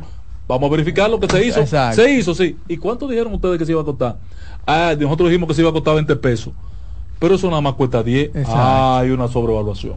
Pero eh, eh, no es, eh, y es rápido, en ingeniería, rápido. Pues tú vas y lo ves y, ya hoy. Porque tú no me puedes decir que un blog. Ya hoy está todo computarizado. En un blog me costó 50 y un blog no, que te cuesta. que eso es una especialidad. Más en edificaciones como esas moduladas, que el mismo módulo lo hicieron 10 veces. Es una especialidad, que sabes eso termina eso rápido. yo no entendí, salvo que no se correspondiera con una agenda política ese proceso. Pero, pero si hubiese sido una agenda política ya estuvieran metiendo manos. No, hombre, no. Dale, Román. En breve seguimos con la expresión de la tarde. Estás en sintonía con CDN Radio. 92.5 FM para el Gran Santo Domingo, zona sur y este. Y 89.9 FM para Punta Cana para Santiago y toda la zona norte en la 89.7 FM. CDN Radio. La información a tu alcance. Una institución referente nacional y regional en el diseño, formulación y ejecución de políticas, planes y programas de este ministerio ganador del Gran Premio Nacional de la Calidad decirle que es un compromiso que asumimos desde que llegamos para poder eh, implementar los deseos y las instrucciones del presidente de la República en ir siendo eh, más competitivo, dar un mejor servicio con la transparencia, con la honestidad, con un mundo globalizado que tenemos que exportar no solamente cantidad, sino calidad permanentemente. Ministerio de Industria, Comercio y MIPINES Usted escucha la expresión de la tarde por CDN Radio. La información a su alcance. Buenas noches, buena suerte con Janessi Espinal. Es un programa de análisis para poner en contexto y en perspectiva el acontecer político, económico y social de los principales temas que impactan a la ciudadanía. Complementado con entrevistas con figuras de relevancia de la vida nacional. Además contamos con secciones como Dinero Ideas para orientar sobre la economía personal y salud mental para ayudar en este determinante problema desde una óptica profesional y espiritual. Buenas noches, buena suerte con Janessi Espinal. De lunes a viernes de 7 a 8 de la noche por CDN Radio. Información a tu alcance. Escuchas CDN Radio, 92.5 Santo Domingo Sur y Este, 89.9 Punta Cana y 89.7 toda la región norte.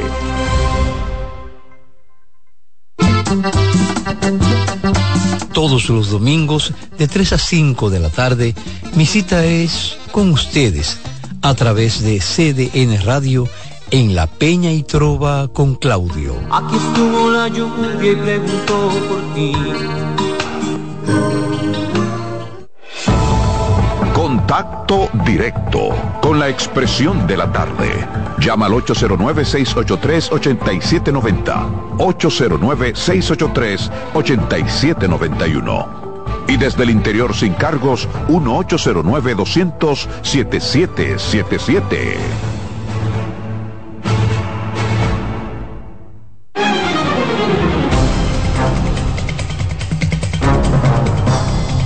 Seguimos, seguimos. La expresión de la tarde, 419, 419, el turno de la voz femenina de esta mesa. antes de que Carmen... No, tranquilo. actividad pendiente, que hace una agenda. No sé si ustedes vieron las actividades de San Francisco de Macorís. La encabezó el presidente. Mi buen amigo Juan Pablo Uribe me envía su agenda y El y vi su discurso. El histriónico. No, no, no, él. El artista de la palabra. Pablo Duarte. Pablo Uribe, Juan Pablo Uribe, mi hermano Juan Pablo. Eh, un acto muy impresionante como cada año. Eh, pero hoy yo quiero llamar la atención para que la gente se organice con tiempo en sus actividades. Ya el Instituto Duartiano desarrolló toda la agenda del día, pero está pendiente el concierto eh, Te muestro mi patria de la Compañía Lírica Nacional de la Dirección Nacional de Bellas Artes. Hoy en la Casa de. ¿quiénes, ¿Quiénes van a...? Es la compañía Lírico. No, digo yo, ¿quiénes, quiénes van a esos conciertos? Van los jóvenes, van... Hay que, invitar, Hay, que invitar a la juventud y motivarlos. sí, pues por eso que te pregunto. A que, pongan en su Porque agenda. yo te apuesto a ti que va la misma gente casi todos los años. Y después de ahí usted se queda en la zona colonial y eso pasa como Eso pasa como las iglesias, que va la misma gente todos los años. Un CNF. ¿Qué es un CNF? Y entonces... Van la misma gente aproveche todos los años. y vaya a la casa de la familia Duarte en la Isabela Católica 308. Zona colonial. De este concierto en la noche de hoy. Carmen. Gracias, patrón, por la información. De verdad que súper interesante. El año pasado nos dejó, no nos llevó al concierto. Al concierto, sí. Este año usted va para el concierto. No, me voy para Santiago. Bueno. Entonces, bueno, pero de que lo disfrute, tiene tres días para... Tengo un catamarán esperándome en Montecristo. Ay, qué rico, qué envidia de las buenas. Miren, señores, buenas tardes, de verdad un placer inmenso. Voy a tratar un tema que tengo un amigo que llama mucho aquí, que me imagino que va a llamar, y es con relación a la rueda de prensa que diera el ministro de Turismo con relación a la a lo bonito y a vender lo, lo, chulo de, de este país como destino turístico. Y en el último momento se la pusieron en China, David, cuando le preguntaron sobre la participación en los resorts de la comunidad LGTB. Y eh, se puso muy nervioso, de hecho, tuvo que... Hasta bodas se están haciendo aquí. Que el presidente de... Aquí no se pueden casar. Eh, pudieran hacer un, un, montaje y tuvo el presidente David Gibre que asumir la respuesta y entre, entre verdad, entre flexibilizar y, contestar, pues de verdad, no veo David le dio la oportunidad para que Gibre se expusiera. Eh, lo que pasa es que David, o sea, que David se, se se empatinó, se, empantanó, se empantanó, se, se chivó. Sí, después todo incluso lo que se, la, la, reacción primera fue, una, una, sonrisa. Él lo quiso para reírse. Y, o sea, ellos como que incluso se sorprendieron, fue de, de sí, la sí, pregunta. Por, pero, pero realmente. Pero la respuesta, por ejemplo, que da libre, a mí me gustó. ¿Y por qué a, él le dio risa a el que le hablaran de los gays? Mira, no, no, no, no. El, el la risa sabes, vino. No, no, no. buscarle... no, no, la risa viene quizás hasta de nervio, porque tú no estás esperando una respuesta, Nervioso. una pregunta de esa naturaleza. Además, cuando David sabe cuáles las condiciones y cuál es, David sabe cuál es la posición de los altos mandos eh, que lo dirigen en torno a esa, a, a esa comunidad. O sea que David me imagino que no quiso entrar en gancho y se salió debajo de la rueda de una patana. Sin embargo, Gibre sí contestó y respondió normal. Yo no creo que ningún ministro de turismo ni ningún eh, presidente de la Asociación de Hoteles y Restaurantes de ningún país tenga que ir a fomentar ni a promocionar este tipo de... ¿Y hay turismo gay? de, no, lo que están preguntando no es el turismo gay. Lo que están preguntando es por ubicación. No la visita a los hoteles. No, no, no, por hoteles específicos. Para, ¿Por qué? Y mira, a mí me parece que debería de ser así. Pues a mí me parece que debería de ser así. ¿Tú sabes por qué? Que haya hoteles nada para gay. Sí. Y que haya turismo gay. No, porque eso, eso sí sería una discriminación. No, eso no es discriminación. Porque sería apartándolo, no, tengan. No, usted no, no, no, no, usted no lo está ustedes la gana ahí. No, no, no usted no lo está apartando. Usted lo que está haciendo es que cuando usted va con sus hijos a un a un resort y el muchacho se encuentra con dos muchachas dándose un beso o dos hombres, usted tenga que estar explicando. Pero lo está apartando, no me busque otro término, lo está apartando. No es apartar. Tenga, desbarácense ustedes de ahí. Eh, no, no, no, no, no. No, no, no, no, no, convivan. Ah, convivan. Sí, y, tú, y sin ningún problema. Porque aquello, por ejemplo, aquí hay resort de adultos que no te dejan permitir los niños. Pero aquí hay resort de, de, de pero hay, que hay mucha gente en cuera en la calle. Es otra cosa, es otra cosa, es otra cosa. Pero exacto, pero es otra cosa. Entonces, yo entiendo. ¿Y por qué no oficializamos entonces el turismo gay? ¿Por qué, ¿por qué no hacerlo? el turismo gay tiene otra connotación. Cuando tú hablas de turismo gay. Es una buena pregunta esa para el programa de. Para, para el ministro de Turismo. No, para el programa de de la oposición de, mira pero el turismo gay el turismo gay no es lo mismo que promoción de hoteles para para gay. El turismo gay tú lo que me estás diciendo es Tú me estás diciendo. Pero de hecho, eso de facto no, no, no, no, no, El turismo claro, si hacen hoteles para eso, Carmen. Y tú lo promueves. Se, está, estás diciendo en República Dominicana. Vengan todos y métanse ahí. Hay turismo gay. Vengan todos y métanse ahí. Una cosa es que tú digas, hay hoteles para gay y otra cosa es para la comunidad, para esa comunidad. Para LGBT. Y otra cosa es que haya turismo y que la gente crea que puede venir aquí y que puede encontrar. Los hoteles son universales para todo el que vaya. Que puede venir aquí y encontrar a cualquiera y llevárselo. Los hoteles son universales para todo el que vaya. No es la idea. Pero vuelvo y repito, eso es un asunto muy privado. Eso no es un asunto que tiene ni que, tratarlo el ministro de turismo. Ni que tiene que ser una política. Ni que tiene que ser una política de Estado. O sea, lo que David debió de haber dicho fue eso. Eso no es una política de Estado. Eso lo deciden los turoperadores. Eso lo deciden los hoteleros. Además, no tienen, ellos además que no se impiden a veces tampoco. ellos no, tienen régimen. Esos turoperadores, esas coordinaciones y promotores de turistas no tienen no, quien los rija. Pero, es, que lo que, es que lo que está prohibido aquí, lo que está prohibido aquí es simplemente casarse después que vengan y, y hagan lo que ellos quieran eso, hacer, eso, no, tiene, eso, no, tiene ningún inconveniente. Ahora no yo veo, no entonces por qué no se Porque además aquí, aquí no hubo un embajador que trajo a su esposo. y se lo su esposo, su esposo, su esposo. Así que porque él era el que cocinaba, ¿no? Digo, perdón. Y lo llevaba, y lo llevaba a todas partes. ¿Cuál era el que se ponía y a todas las y a todas las actividades oficiales lo llevaba. Lo que no se pudo hacer una reunión nunca de... O sea, tú, él iba a todas sus reuniones oficiales con no, porque era su esposo, porque, estaba casado allá.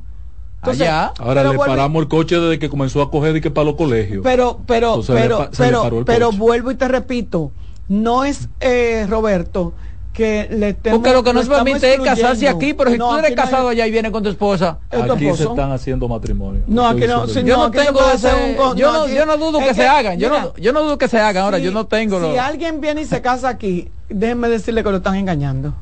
Porque las leyes dominicanas no permiten el matrimonio entre dos personas Entonces sería falso, sí. Entonces es falso. Lo están engañando. eh, usted puede venir a hacer un montaje. Bueno, Quizá no lo está oficializando un un, funcionario, local. Sí, pero, si se hace aquí, si se hace aquí, aunque venga uno allá afuera, es, un montaje. es falso. Eso es, porque es en el territorio. Es un montaje, eso es igual que como tú haces Es quizás sea un montaje como vienen gente todos los años a celebrar que el aniversario de su boda con una nueva boda. Exactamente, es un montaje. Pero aquí están haciendo actos formales en los hoteles de matrimonio. Lo que yo sí estoy, vuelvo y repito, lo que yo sí estoy en, de acuerdo es que de verdad porque la condición, miren, nosotros todavía somos un país que tenemos un poco la mente quizá cerrada, quizá no estamos tan, eh, eh, tan abiertos, no somos tan modernos y como yo le decía a Roberto, es muy difícil, es muy desagradable tú encontrarte, para mí no, desagradable digo para otras personas, quizá o desagradable tener tú que explicarle a un niño de 3, 4, 5 años, papi, ¿por qué ellos se están besando? ¿Por qué ellos son amiguitos? ¿Por qué ellos? O sea, porque normalmente... Eso era lo que se alegaba con... No, normalmente... cuando eh, el, ex embajador iba Mira, a escuela. Normal, normal, eh, hay muchas preguntas. Eh, hay muchas Porque preguntas. Presentaban, al marido, presentaban al tipo como su este país exacto no está Porque entonces por eso yo digo, mira, si lo tenemos, no lo estamos aislando, pero si ellos tienen su lugar donde están todos, eh, que no tienen ningún tipo de, de, no tienen que cuidarse, no tienen ningún tipo de que lo le llamen la atención. Yo, por ejemplo, en un vuelo que iba a Estados Unidos, una zafata fue y le llamó la atención a dos jóvenes porque estaban en una demostración de amor normal. Pero hubiese sido normal entre un hombre y una mujer y nadie hubiese dicho una manifestación de amor. Una manifestación de amor tenían. Eh, y si era entre un hombre y una mujer, nadie dice nada pero como eran dos jóvenes, en el baño dos muchachos, no, no, en el, en el sillón, eh, eh, en, Se en el sillón, los muchachos. Muchachas. Y entonces eh, la zapata, la gente se quejó y fueron y le dijeron, miran, hay niños, eh, deben de cuidar, eh, limitarse. Vamos a tomar esta llamadita, Carlos. Buenas tardes. Buenas tardes. Buenas tardes. yo siempre he escuchado esa narrativa de la gente.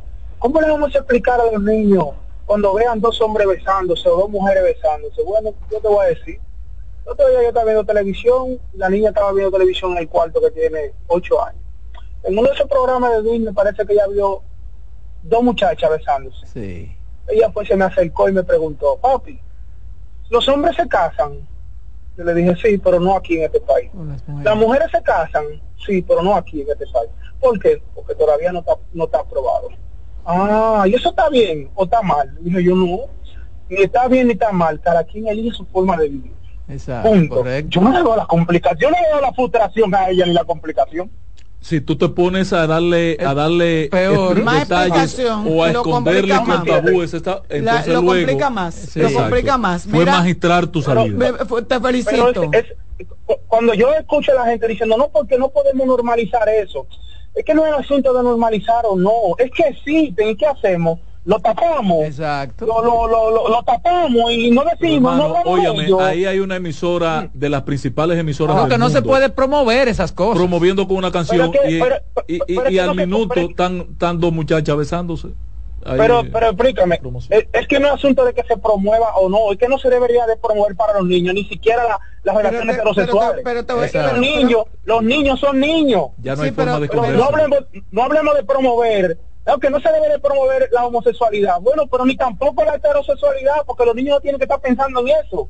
No, pero, cuando hacen el cuestionamiento, porque lo que antes preguntaba un muchacho de 10 años, ahora te lo preguntas de 4. Maestro, mire, yo me quería en Villa Consuelo. No voy a decir la calle para que no me ubiquen. Yo me quería en Villa Consuelo. ¿Usted sabe qué había al frente? Había al, frente había una, ¿cómo que le llaman esa vaina?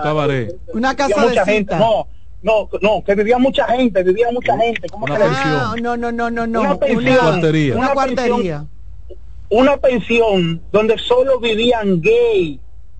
Yo me crié con el papá más conservador del mundo. El papá un guardia de esos los tiempos de Balaguer. Usted sabe qué es lo que es paja. Aquí hay lugares, eh, ha habido lugares de espérese, sí, claro. espérese, súper conservador mi papá.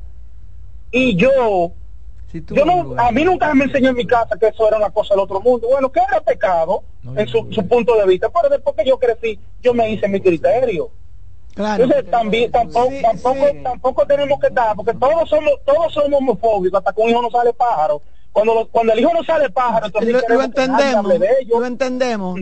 Mira, eh, gracias, mi amor. Sí, pero te voy a decir algo.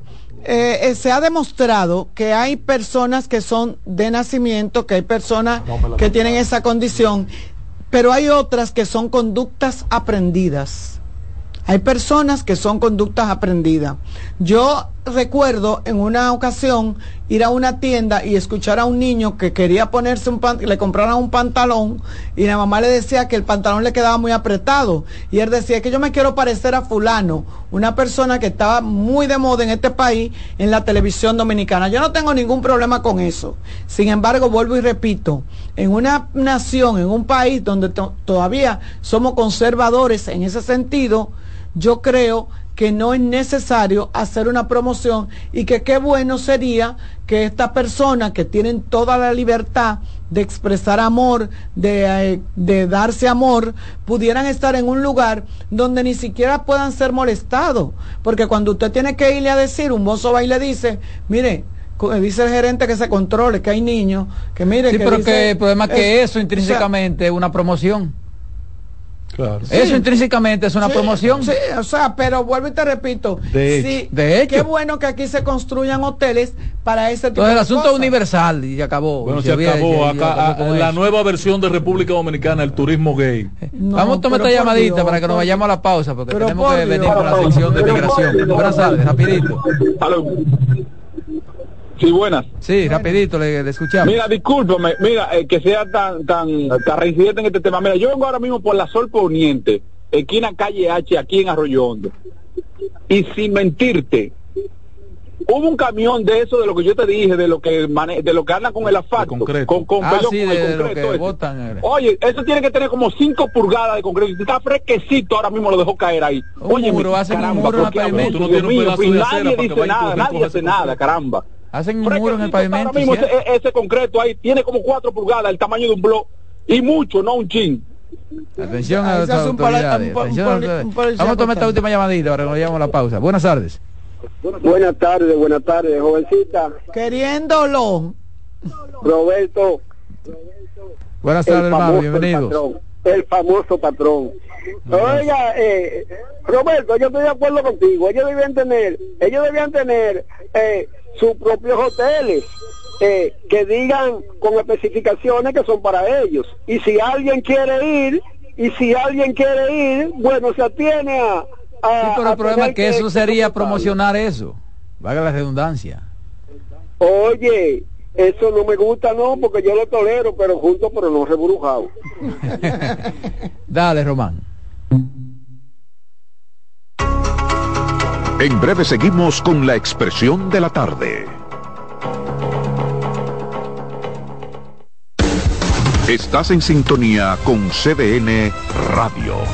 92.5 FM para el Gran Santo Domingo, zona sur y este, y 89.9 FM para Punta Cana.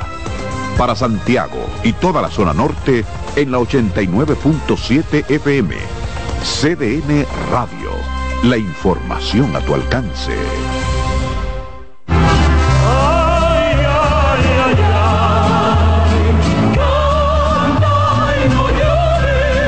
La vida pasa cantando. Canta, si aliviar quieres tu dolor. Cada domingo le invitamos a escuchar La vida pasa cantando, un programa de Logomarca y CDN Radio. Para cantar canciones como esta.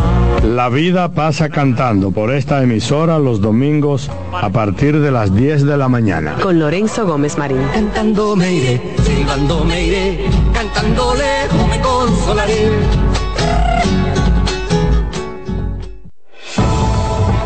Contacto directo con la expresión de la tarde.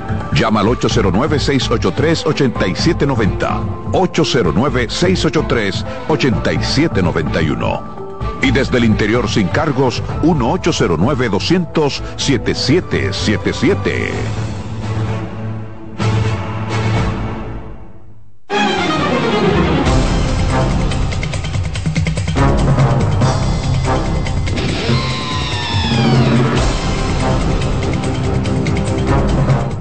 Bien, señores, regreso aquí a la expresión de la tarde. La verdad que el programa que se hace fuera del aire es tremendo.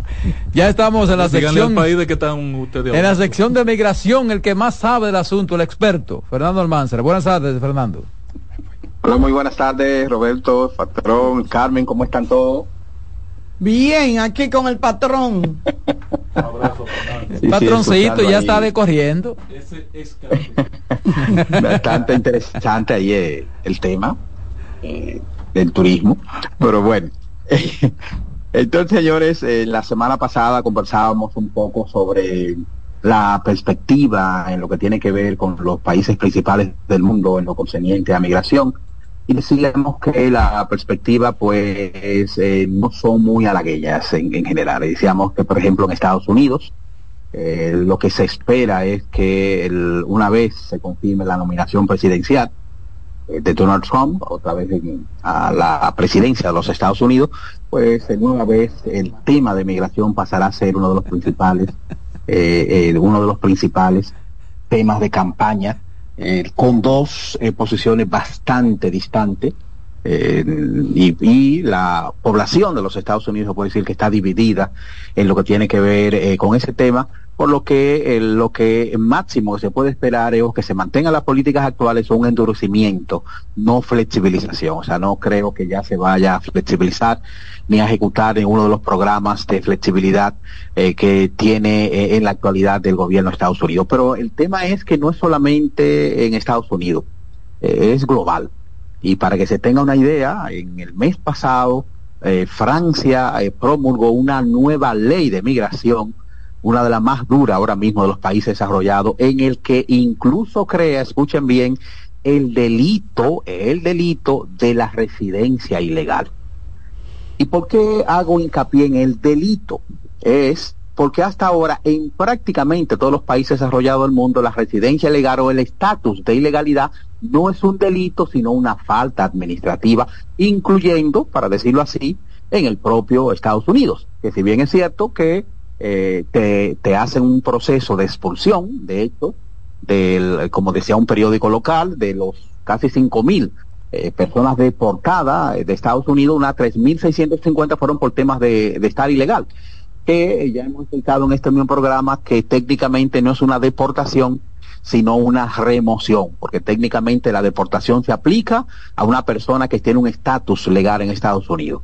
Y entonces, eh, al que no tiene ese estatus legal es una remoción, o sea, se saca del país porque no se le ha dado el derecho eh, de estar. Unas 3.650 personas eh, el año pasado. Entonces, pero no deja de ser una, una, una falta administrativa. En Francia lo, lo van a convertir en delito, el delito de residencia legal, y promulgaron una nueva ley migratoria bastante eh, fuerte que incluso ahora hace mucho más difícil la reagrupación familiar para eh, los extranjeros que tengan residencia en Francia. Va a ser mucho más difícil ahora regrupar a su familia y también recibir cualquier tipo de ayuda del Estado. Por ejemplo, Ahora en Francia, si usted tiene seis meses de residente, puede optar por alguna ayuda del Estado y lo van a elevar a cinco años. Además de que van a eliminar la mayoría de las ayudas sociales que se le dan a eh, que se le dan a los extranjeros y van a establecer un sistema de cuotas.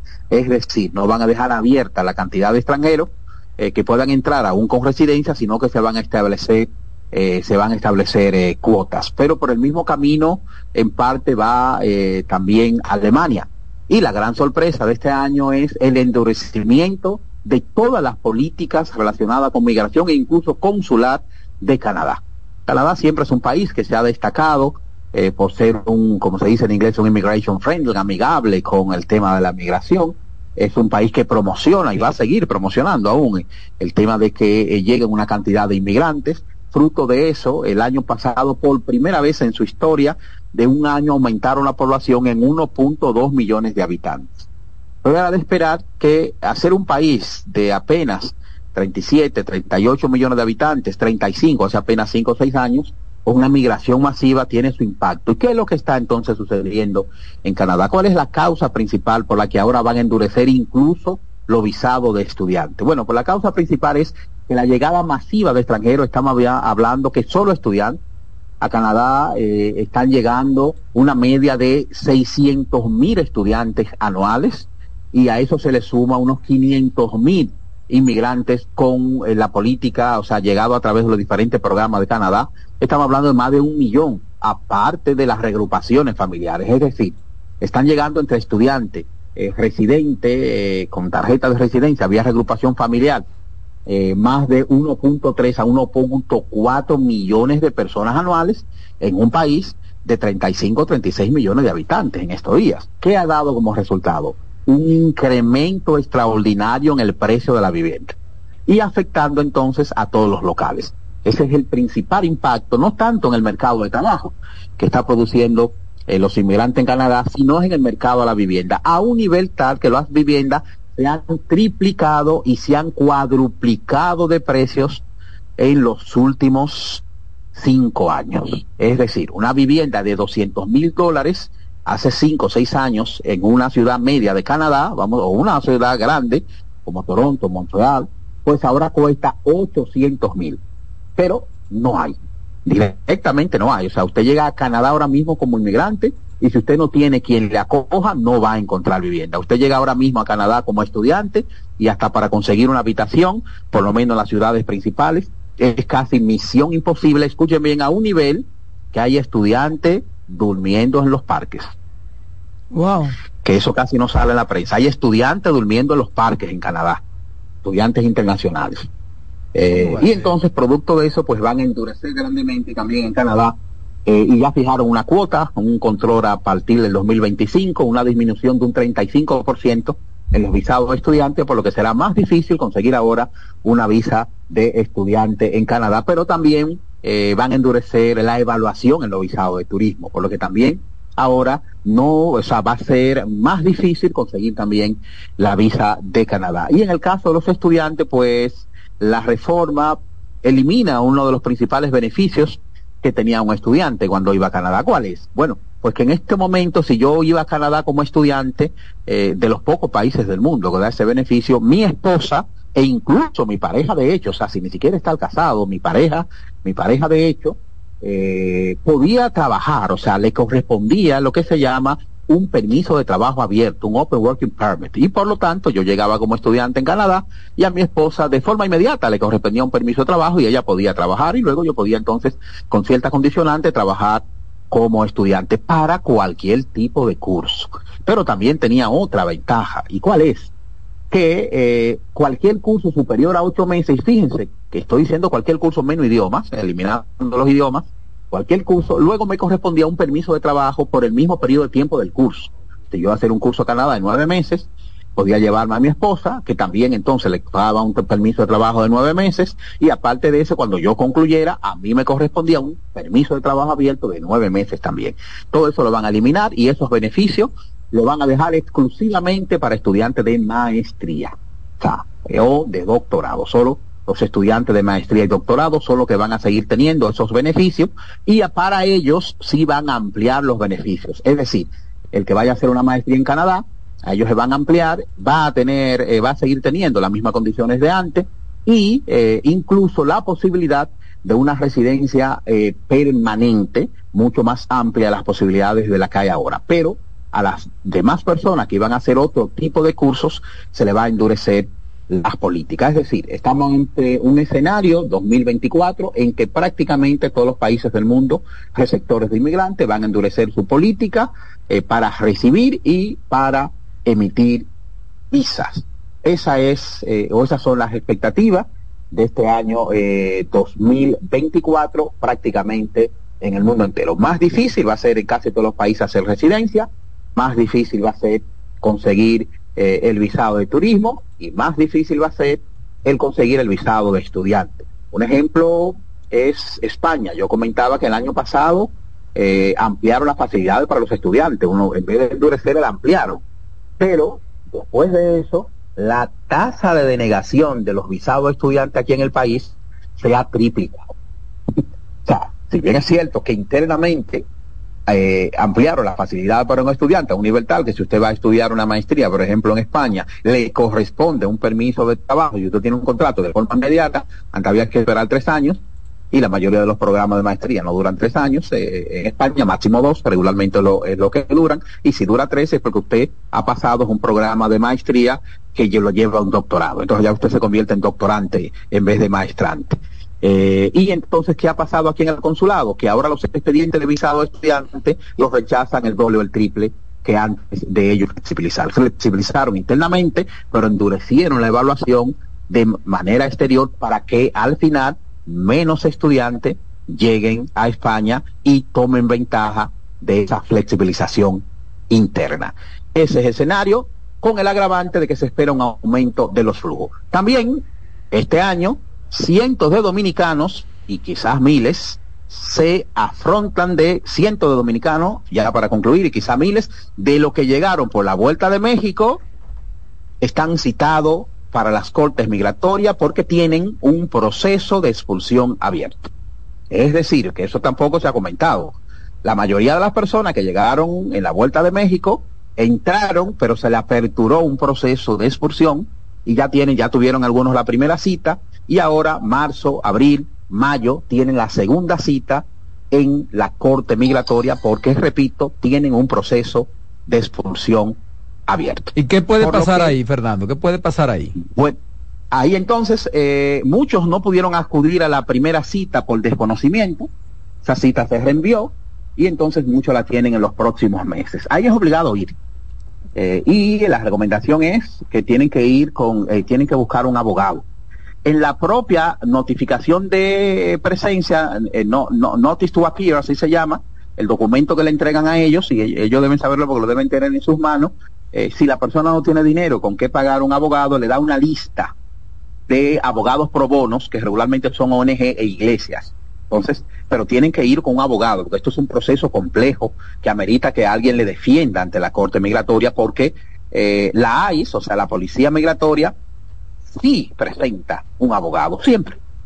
Siempre presenta un abogado, porque eh, es el ente acusador, eh, para decirlo así, ante la Corte Migratoria. Entonces, para ver qué posibilidad tienen o de aplazar el proceso o de conseguir lo que se llama una audiencia de mérito, la Mary Hearings, en la cual se evalúa algunas condicionantes que pudieran ayudarlo. Por ejemplo, ¿qué son condicionantes que le pueden dar eh, un alivio, un relief, como se llama en, en, en, migración en los Estados Unidos? Bueno, imagínense que yo eh, me he casado y he, iniciado un proceso de ajuste mixto. Eh, o tengo una, aunque no me he casado, tengo un hijo ciudadano, tengo padres ciudadanos de Estados Unidos, todo eso la Corte Migratoria lo observa en una audiencia especial que se llama audiencia de mérito o Mary Hearing. Entonces el objetivo ahí sería de tratar de conseguir. Ahora, aquellas personas que no tienen nada, bueno, pues la verdad, terminarán agotando el proceso y en un momento dado, pues le darán su orden de expulsión definitiva. Fernando, pero déjame, ¿cómo tú estás? Mira, Fernando, Muy bien. Eh, ni te saludé. Fernando, cuando se inició esto de la vuelta por México, vimos muchos reportajes, pero hubo un tiempo, en meses atrás, en que la gente lo hacía porque había como una fecha límite, unas horas límite, que si tú cruzabas, era así, la frontera con los Estados Unidos, pues podía permanecer allí, ya de manera, pudiera, como de manera ilegal, pudiéramos decir. Eh, eh, no, lo que es que en la vuelta por México hay que dividirla en dos, en dos partes. Aquellas personas que hicieron la vuelta y entraron 100% ilegal sin ningún tipo de inspección. O sea, 100% legal. O sea, yo llego a México y contrato eh, eh, un coyote, como lo dice, un traficante de inmigrantes, y él me pasa la frontera con Estados Unidos sin ningún tipo de contacto con ninguna autoridad de Estados Unidos. Eh, ese, las autoridades no tienen conocimiento de él. de, de, esa persona y lógicamente esa persona para las autoridades estadounidenses no existe y por lo tanto no tiene ningún proceso abierto. Y otro que al principio fueron la mayoría que basado, acuérdense, en el llamado título 42, se entregaban a las autoridades. Eso. Eso, se entregaban a las autoridades. Y las autoridades las recibían porque como estaba en vigor el título 42 y no el título el 8 título 42, exactamente. Exacto. Los recibían y entraban a Estados Unidos. Ahora bien, esas personas entraban sin aprobación. O sea, cuando usted entra a Estados Unidos, que yo te acepto, pero te acepto a un proceso a un proceso administrativo de expulsión. Pero para entrar a Estados Unidos existen dos categorías de, ah, eh, de autorización, que es la categoría de admisión, admitido, que es, por ejemplo, cuando uno entra con visa. Uno entra admitido, o un parol, que es un permiso especial de entrada, una autorización especial de entrada. Es decir, si yo llego a Estados Unidos, solicito asilo, solicito refugio, y, y soy aceptado en el proceso, entonces a mí me emiten un parol, una autorización de entrada para llevarme al proceso de asilo que lo va a ver una corte migratoria. Entonces, de manera real, yo no entro ilegal, porque al aceptarme el proceso, me emitieron un permiso, un parol. Pero a la mayoría de dominicanos no, eh, no cumplen eh, con, la, con los requisitos mínimos para aceptarlo eh, en asilo refugio.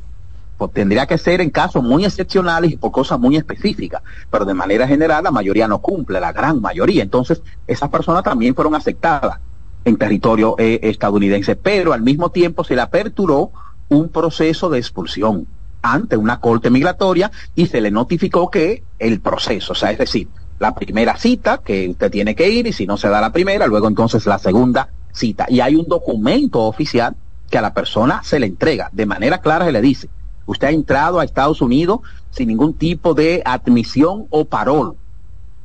Y se le apertura un proceso de expulsión y se le entrega una notificación de presentación ante la Corte Migratoria con fechas específicas para agotar el proceso. Ese proceso puede tardar un tiempo, pero al fin y al cabo, eh, salvo que por algún unos méritos especiales, como acabo de decir, que se, que se ven en una audiencia que se llama la audiencia de mérito, la Mary Hearings, eh, es el, salvo que existan muchos Hearings, entonces el juez ordena la expulsión definitiva y ya ahí la persona entonces es expulsado de los Estados Unidos eh, el como nos llamamos nosotros deportado, que siempre repito, insisto sobre eso, no es lo mismo cuando usted lo deportan por un delito en Estados Unidos que cuando es por presencia ilegal.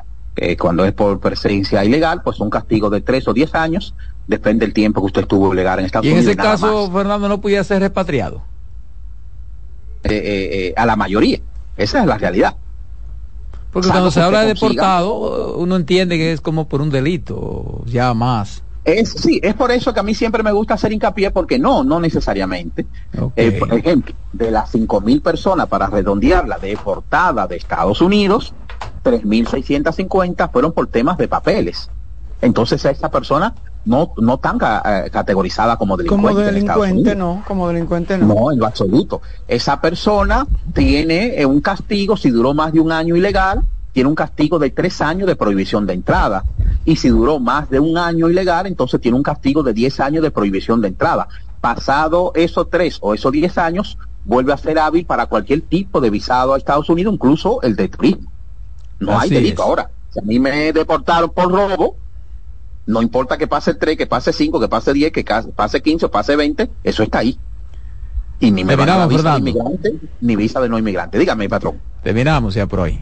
Ah, ah, bueno, pues nada, pues señores, eh, continuamos la próxima semana con temas interesantes del mundo de la inmigración y de cómo esto nos puede afectar a nosotros los dominicanos. También nosotros terminamos por esta semana. En breve vamos el país. y, y, fin de semana largo. Sí, hasta la próxima semana. Hasta la próxima.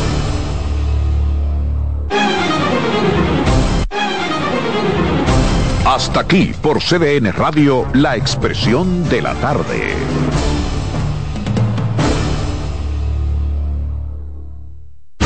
Escuchas CDN Radio, 92.5 Santo Domingo Sur y Este, 89.9 Punta Cana y 89.7 toda la región norte. R&R Producciones presenta en Hard Rock Santo Domingo 14 de febrero José Peñasoso y toda su banda gorda con una de las historias más grandes de la música dominicana 30 aniversario mi historia musical una noche inolvidable que no te puedes perder. Porque el 14 de febrero será la noche de Peña Suoso en Hard Rock Santo Domingo. Boletas en Huepa Supermercados Jumbo y Nacional. Información al 809-851-5790. Invita CDN.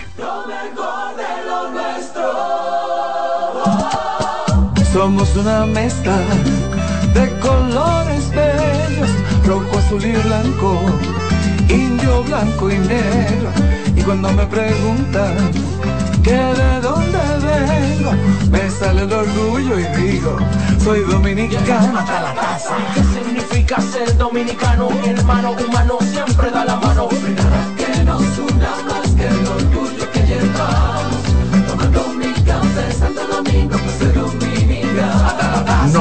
que nos identifique más como dominicanos que nuestro café Santo Domingo.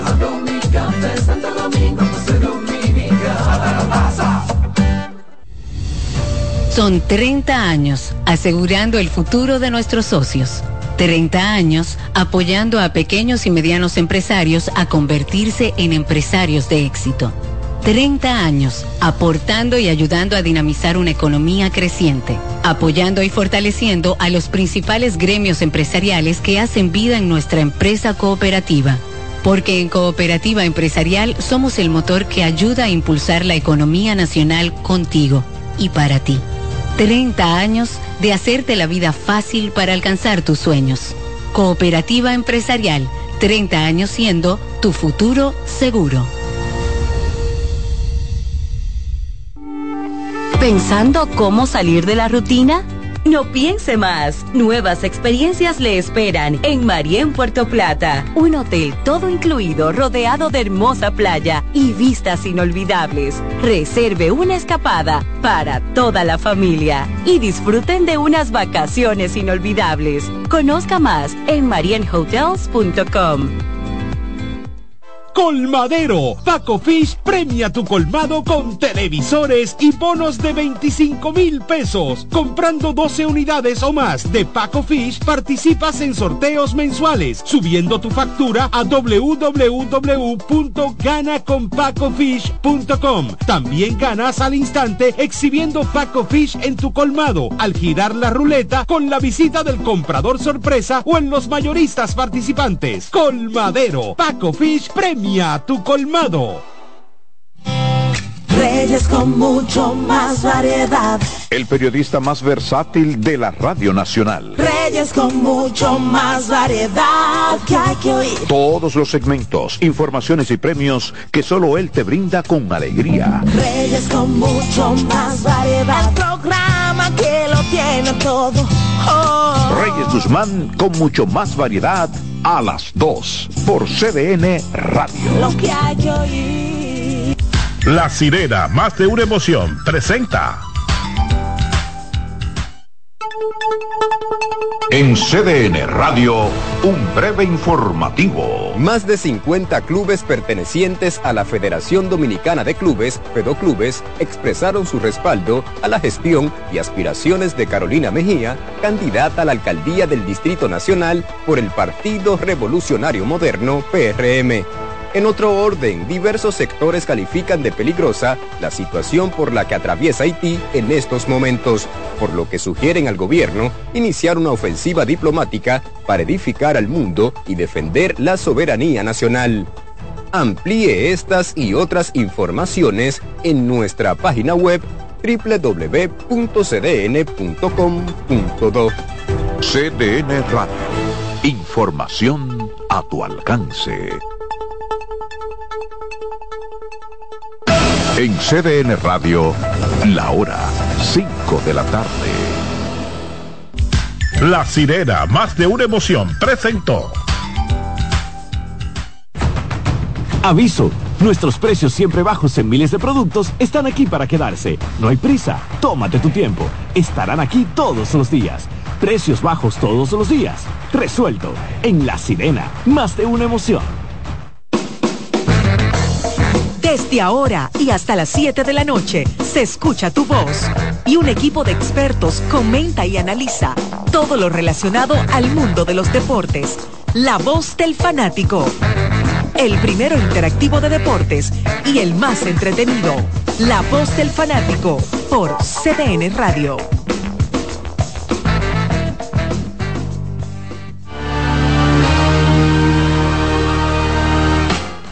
Muy buenas tardes, bienvenidos a otra entrega más de La Voz del Fanático. En el día de hoy, día importante para el béisbol de la República Dominicana porque se podría estar jugando el último partido, el partido número 6 de la serie final en el Estadio Quisqueya a las siete y media de la noche, donde el equipo de los Tigres del Licey van a estar tratando de conseguir su segunda corona en forma consecutiva eh, tratar de revalidar el título del año pasado, mientras que las estrellas van a tratar de provocar un partido número 7.